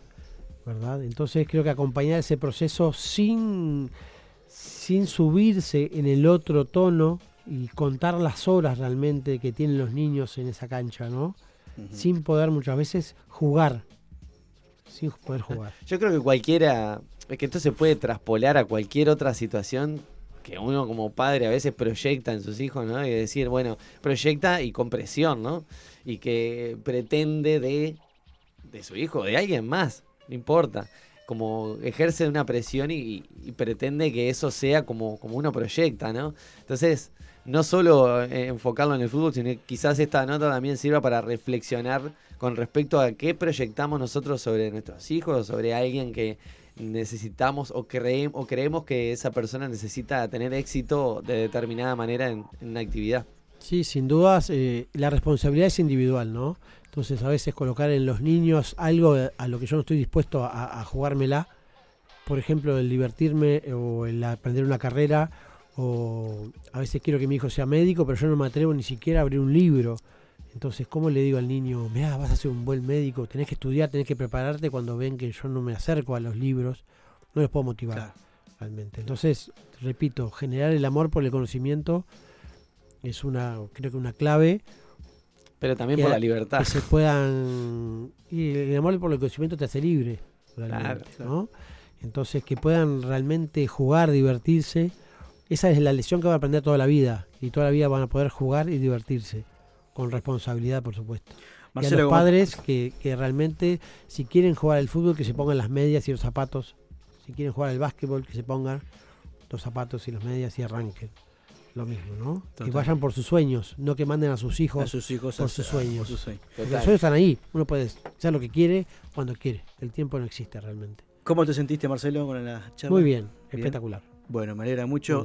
Eh, si te quieren contactar o algo, ¿querés pasar algún teléfono? 096-247-970.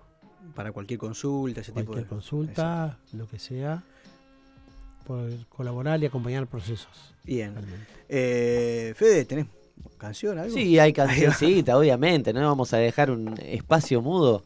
Este, despedimos entonces a Marcelo, que le agradecemos mucho por estar acá, con una hermosa canción del señor Claudio Tadei, Cositas Buenas.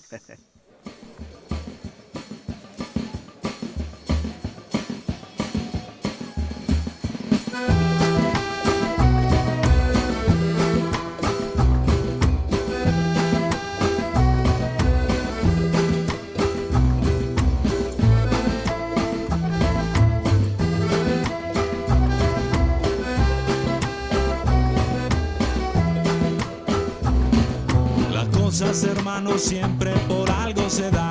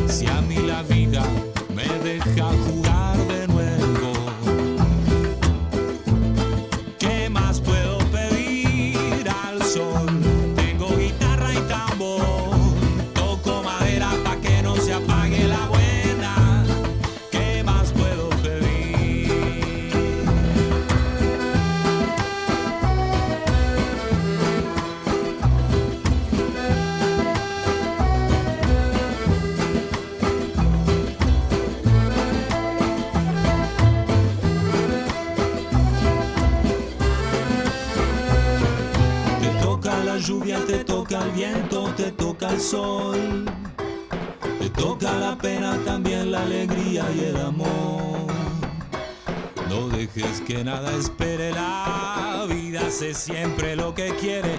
Más vale echarle picante y hacer que las cosas se vivan bien para adelante. Las cosas, hermano, siempre por algo se dan.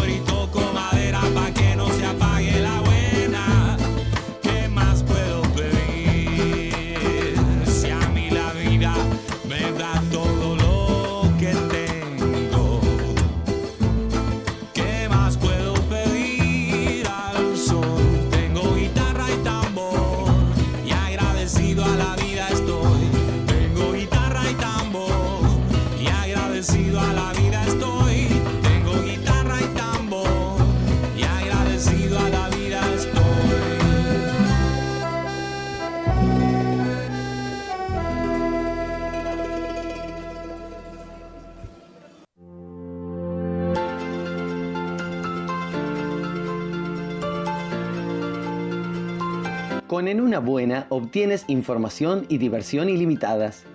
Hablar de límites me recuerda la historia de nuestro amigo Robert. Él quiso romper los límites de la gravedad y saltó de un noveno piso con su bicicleta para hacer un truco. En su recuperación con quietud absoluta, escuchó todos los podcasts de En una buena. Haz como Robert. Escucha todos nuestros programas en vivo y on demand, pero sin la necesidad de saltar de un noveno piso.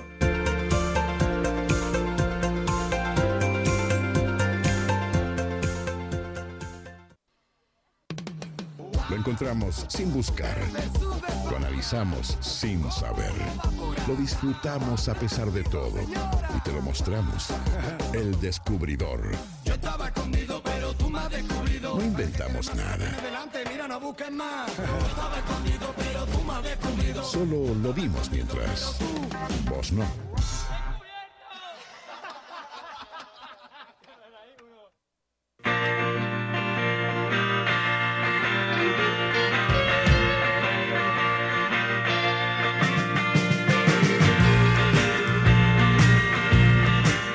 Bien, y, y cerrando este. este- Perdón, vine agitado corriendo. Fue, fue- fue a entrenar, Rieffel. Fue a entrenar con, con Marcelo. Me se puse pegó. al día, el- claro, es ¿viste? nuestro nuevo jugador roto. Sí. Dije, ¿sabes qué? Dije, ¿qué? yo fútbol, no, no puedo jugar ni para atrás, entonces no me importa, voy a jugar igual, pero voy a ser feliz. Claro. Y, no me, Y y voy, a, ta, y voy a salvarme a mí mismo. me voy a salvar to myself. Claro, exactamente. Bueno, ter- vamos a terminar lo que empezamos hace un par de semanas. ¿Cómo sería esto? Bueno, eh, hace unos 10 días más o menos vino Fabián y nos quiso hablar sobre la serie Mesías, eh, serie que están en Netflix. Y no bueno, solo nos quiso hablar, sino que nos habló. Bueno, nos habló, muy poco. Y quedó como todo como, como con- nos quedamos Nada. con ganas de más. Nebulosa. Entonces, eh, Fabián querido, ¿qué es lo que nos vas a contar de esta serie? Eh, y si querés, bueno, hacer un pequeño raconto, ¿no? De, Sí, de- qué viene La- a la mano. ¿Alguno la pudo bichar? ¿Ver algún, ver algún capítulo? Yo algo? no. ¿Ninguno? No. Bien. Eh, la serie da- va de, se, se, mm, ambienta en tiempos modernos, o sea, en tiempos En la actuales. actualidad, ahí va. Y eh, comienza en lo que hoy es Siria. Y hay una batalla, bueno, y apare- aparece en esa batalla, y, y, eh, una batalla en donde el pueblo, el, el ejército aliado, Eso. por decirlo de alguna manera, que es Estados Unidos y, y sus amigotes, Mm. eh, van a invadir Damasco para derrocar a los rebeldes o lo que como quieran llamarlo, los terroristas, como sea que, que le quieran poner. Y bueno, eh, aparece una persona que termina siendo una, un milagro, al parecer. eh, o aparece esa persona y después que aparece esa persona aparece una tormenta de, de tierra, de arena que entierra todo el ejército ese que iba a tomar Damasco en su momento. un milagro. un milagro que lo podríamos tomar. Y de, de ahí en más, esta persona, este, mm, este personaje, empieza a eh, convocar adeptos y a eh, marchar. Él en ningún momento les dice síganme, ni mucho menos, simplemente el tipo empieza a caminar por el desierto y se acerca a lo que es la frontera entre Palestina y, e Israel. Más o menos por ahí nos habíamos quedado. Por ahí nos vez. habíamos quedado. Pero esto está enfocado desde un... eh, es como un agente de la CIA que investiga a este tipo. En realidad lo que está pasando es esto, que cuando, hoy en día en tiempos mediáticos, obviamente lo que, lo que, lo que empieza a pasar a nivel público, ah, siempre que hay un video, un celular que te filma, que sube a las redes, que se, se hace viral, ¿Cómo sería el mesiísmo en tiempos modernos? Plantea una situación El así. mesiísmo, Lo no sé que, si sería- lo que va, lo que vamos Ser de- Mesías con las redes sociales.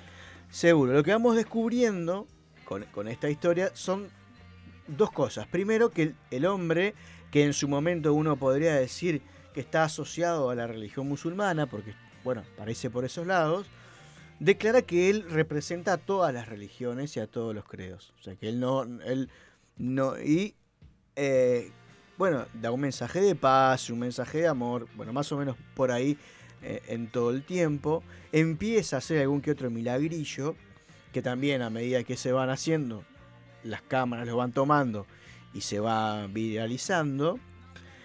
El hecho es la otra parte de la historia, que es lo que eh, el gobierno empieza a construir, la historia de lo que empieza a construir el gobierno, estas agencias investiga- de investigación, agencias de inteligencia, qué es lo que terminan bajando a los grandes medios de comunicación y es lo que los medios de comunicación empiezan a eh, Mostrar. mostrar. Que si uno empieza a mirar lo que los medios de comunicación dicen y lo que está pasando, o sea, objetivamente, independientemente si uno puede creer que lo que está, que esa persona hace lo que hace es verdad o no, no es lo que está, lo que está pasando. Sim- Ujú. sim- to- todo el tiempo están mostrando Una versión o- sesgada. Una versión sesgada y sesgada y, y, eh, peligrosa. O sea, esa persona que está, que está caminando por, por la tierra, que después termina mágicamente en, en Estados Unidos, era muy obvio que iba a terminar por esos lados. Este, bien, lo, lo capturan, lo, lo llevan preso, hacen un juicio, en el juicio vuelve a declarar, hace un discurso bastante eh, Enarbolado. humanístico, sí, pero bastante humanístico.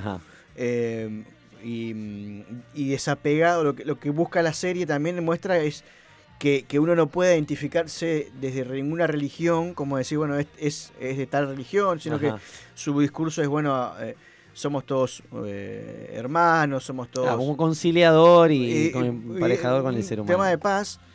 La cosa es que em- empieza a, a atraer cada vez más gente y más gente y más gente. Y eso empieza a ser como tomado como que el hombre está juntando gente para, eh, bueno, armar o un ejército terrorista o una situación.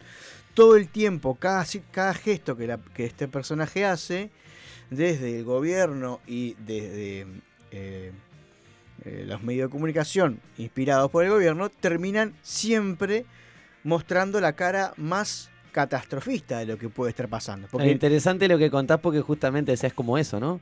Eh, eh, como que la serie muestra lo, que- lo que vemos a veces a diario, ¿no? Esa diferencia de que hay a veces de la realidad y lo que se cuenta en los medios, ¿no? Este, que es o amplificada o minimizada o etcétera, pero siempre como cambia a, placer y gusto de lo que... Y la otra que es el contexto, ¿no?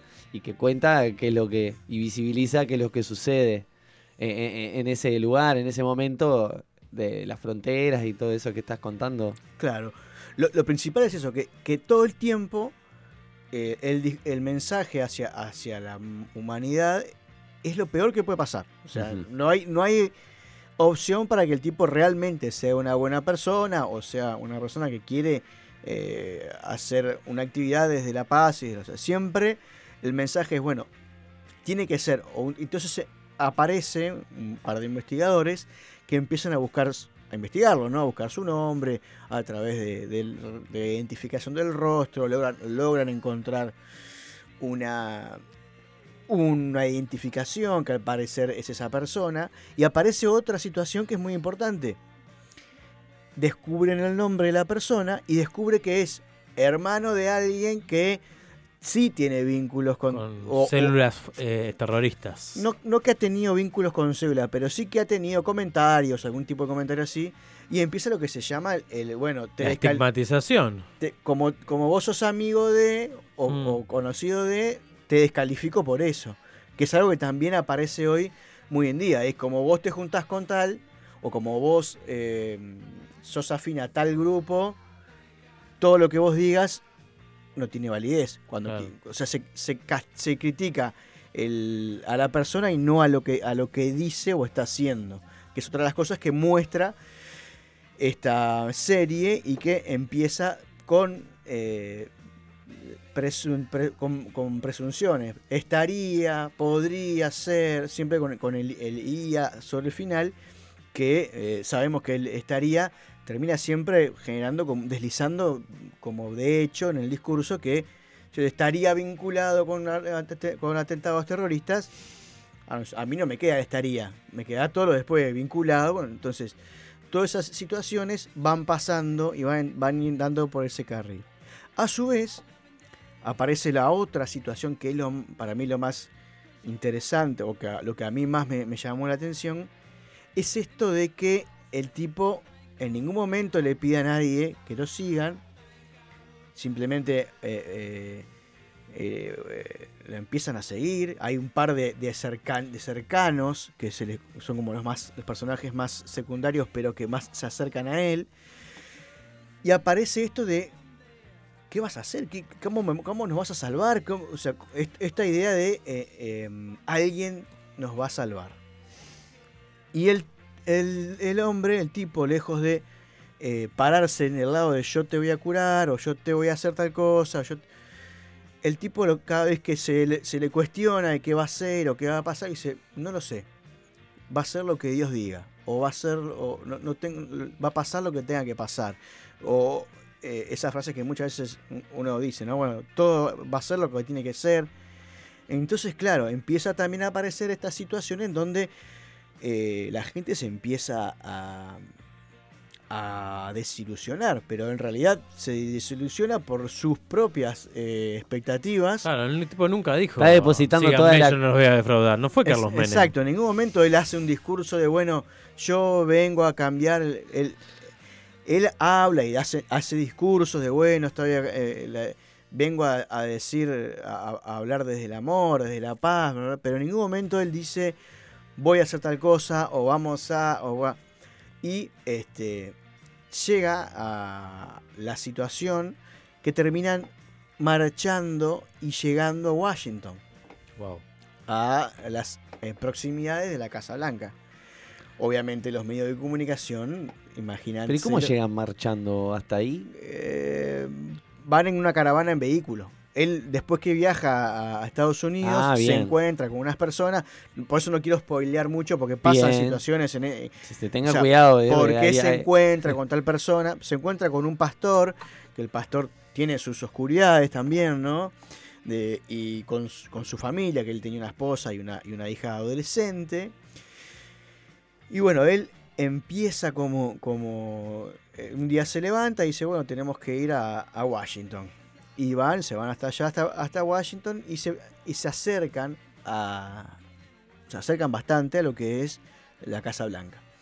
Obviamente todo esto prendió un montón de alarmas, un montón de situaciones que, que fueron generando este discurso de, bueno, algo malo está pasando.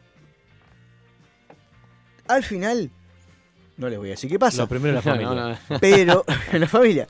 Lo, lo interesante, por lo menos lo que a mí me llama la atención, es que te va mostrando los dos lo que pasa y lo que se cuenta que pasa, pero uno que tiene las dos versiones, al final tampoco uno logra eh, acertar que la persona, el personaje, es lo que, es lo que dice ser. Ok. Y lo que me pasa a mí es que yo no sé si es, si la duda se genera porque yo tengo la otra versión, que los locos empiezan a investigar, y, o sea, es como decir, bueno, eh, no es una investigación, si bueno, a ver qué encuentro, es voy a buscar algo que me diga que esta persona es una mala persona. ¿Se entiende? Sí. No es una investigación objetiva, decir, bueno, investiguemos a esta persona, a ver qué, todo el tiempo es, bueno, Están buscando- Busquen vínculos. La pregunta es, busquen vínculos con, busquen vínculos con tal, con fulano, con tal grupo, con tal situación. Entonces, me parece genial esa situación en donde uno empieza a dudar del personaje, pero yo no sé si yo dudo porque realmente hay situaciones que, que nos generan dudas en el relato, en, en la experiencia que él está mostrando, o porque también estoy contaminado de, lo, de la investigación que están haciendo estas personas. Lo interesante es que hasta el final uno mantiene Ustedes la no duda. sabrán quién es el asesino misterioso. Uno mantiene la duda y eh, no podría asegurarles que llegado al final uno se vaya con más certezas que dudas. Lo cierto es que es interesante poder verla desde este lado, desde un lado en donde, bueno, ver cómo se maneja la información hoy en día, cómo se manipulan los medios, cómo, se cómo el poder logra eh, eh, manipular la situación para poder hacer que las personas vean lo que yo quiero que vean. Este, incluso en, un mundo en donde hoy cualquiera puede filmar algo y mostrarlo y aún así generar la duda y la y la bueno y, y cuestionar lo que está pasando adelante de nuestros ojos. Me parece que es una es una muy buena serie y que es recomendable. Es corta, son creo que son nueve, nueve o diez capítulos. ¿De cuánto más o menos? 40, 45 minutos cada, cada capítulo y bueno, bastante interesante para pasar un fin de semana con frío y humedad o bueno, para verla, ver un capítulo Muy importante el dato del frío y la humedad. sí, frío y humedad. Bueno, el señor Fabián Gusani usa y recomienda esta serie que le han bajado de Netflix, por lo que tengo entendido. ¿O no? Ah, no sé, no, no sé. Le han No, bajado, no, sí. yo lo que vi acá, bueno, no sé por qué, pero parece que le han bajado. Me imagino se podrá buscar por ahí. Y, y bueno, recomienda esta serie, así que cualquier ¿Vos decís cosa. que no está más Netflix? En Netflix. Netflix. Está- he estado mirando acá y aparentemente no, la Ah, han mirá. bajado de ahí. Qué locura. Qué locura, ¿no? Bueno, eh, gracias por este descubridor. Vamos a ver si, si yo voy a ver si le prendo. A ver si, si me si la empiezo a ver. No, guarda que las adicciones arrancan así. No, si me aprendo a empezar a verla. Ah, bueno. Eh, día viernes, eh, cuatro pesos de propina Eso mismo, acá en este, en este mismo estudio. No sé si van a venir todos porque no entran. Después, eh, Ana da Costa vuelve con su columna de alimentación. Que la y el extrañamos un señor montón. Fabián Gusoni va a estrenar eh, en 2022. Eh, 2022, ¿no? Sí. Eh, nueva, nueva columna. Hoy no sabe qué día es, qué Eh, año. Una cosa que quería decir antes de cerrar la columna y que me olvidé. Prepárense porque la próxima columna de Ser Uno eh, vamos a, a hacer algo nuevo, una experimentación nueva. Vamos a hablar de la eutanasia. Pero vamos, vieron que hay una ley ahora que se está, eh, está ahí en discusión. Yo voy a traer la ley, vamos a hablar un poquito de eso y quiero abrir el debate. de Perfecto. ¿Qué, es para, qué, sienten sobre ese tema? Así Quiere que- laburar menos el tipo. Ahí va, los voy a fiolar un ratito. Bueno, está bien, vaya por tantas fioladas que te hemos hecho, Fabián.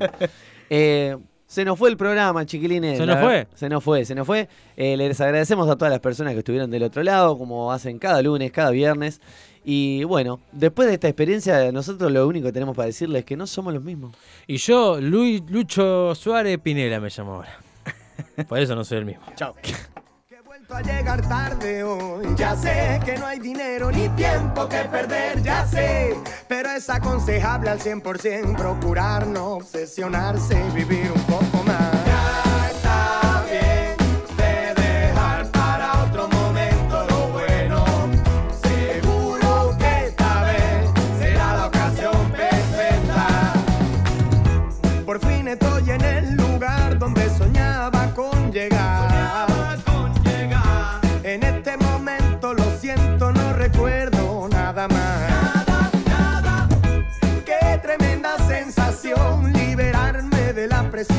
Y suspirar, dejar atrás la formalidad y dedicarme a lo que yo quiera y nada más.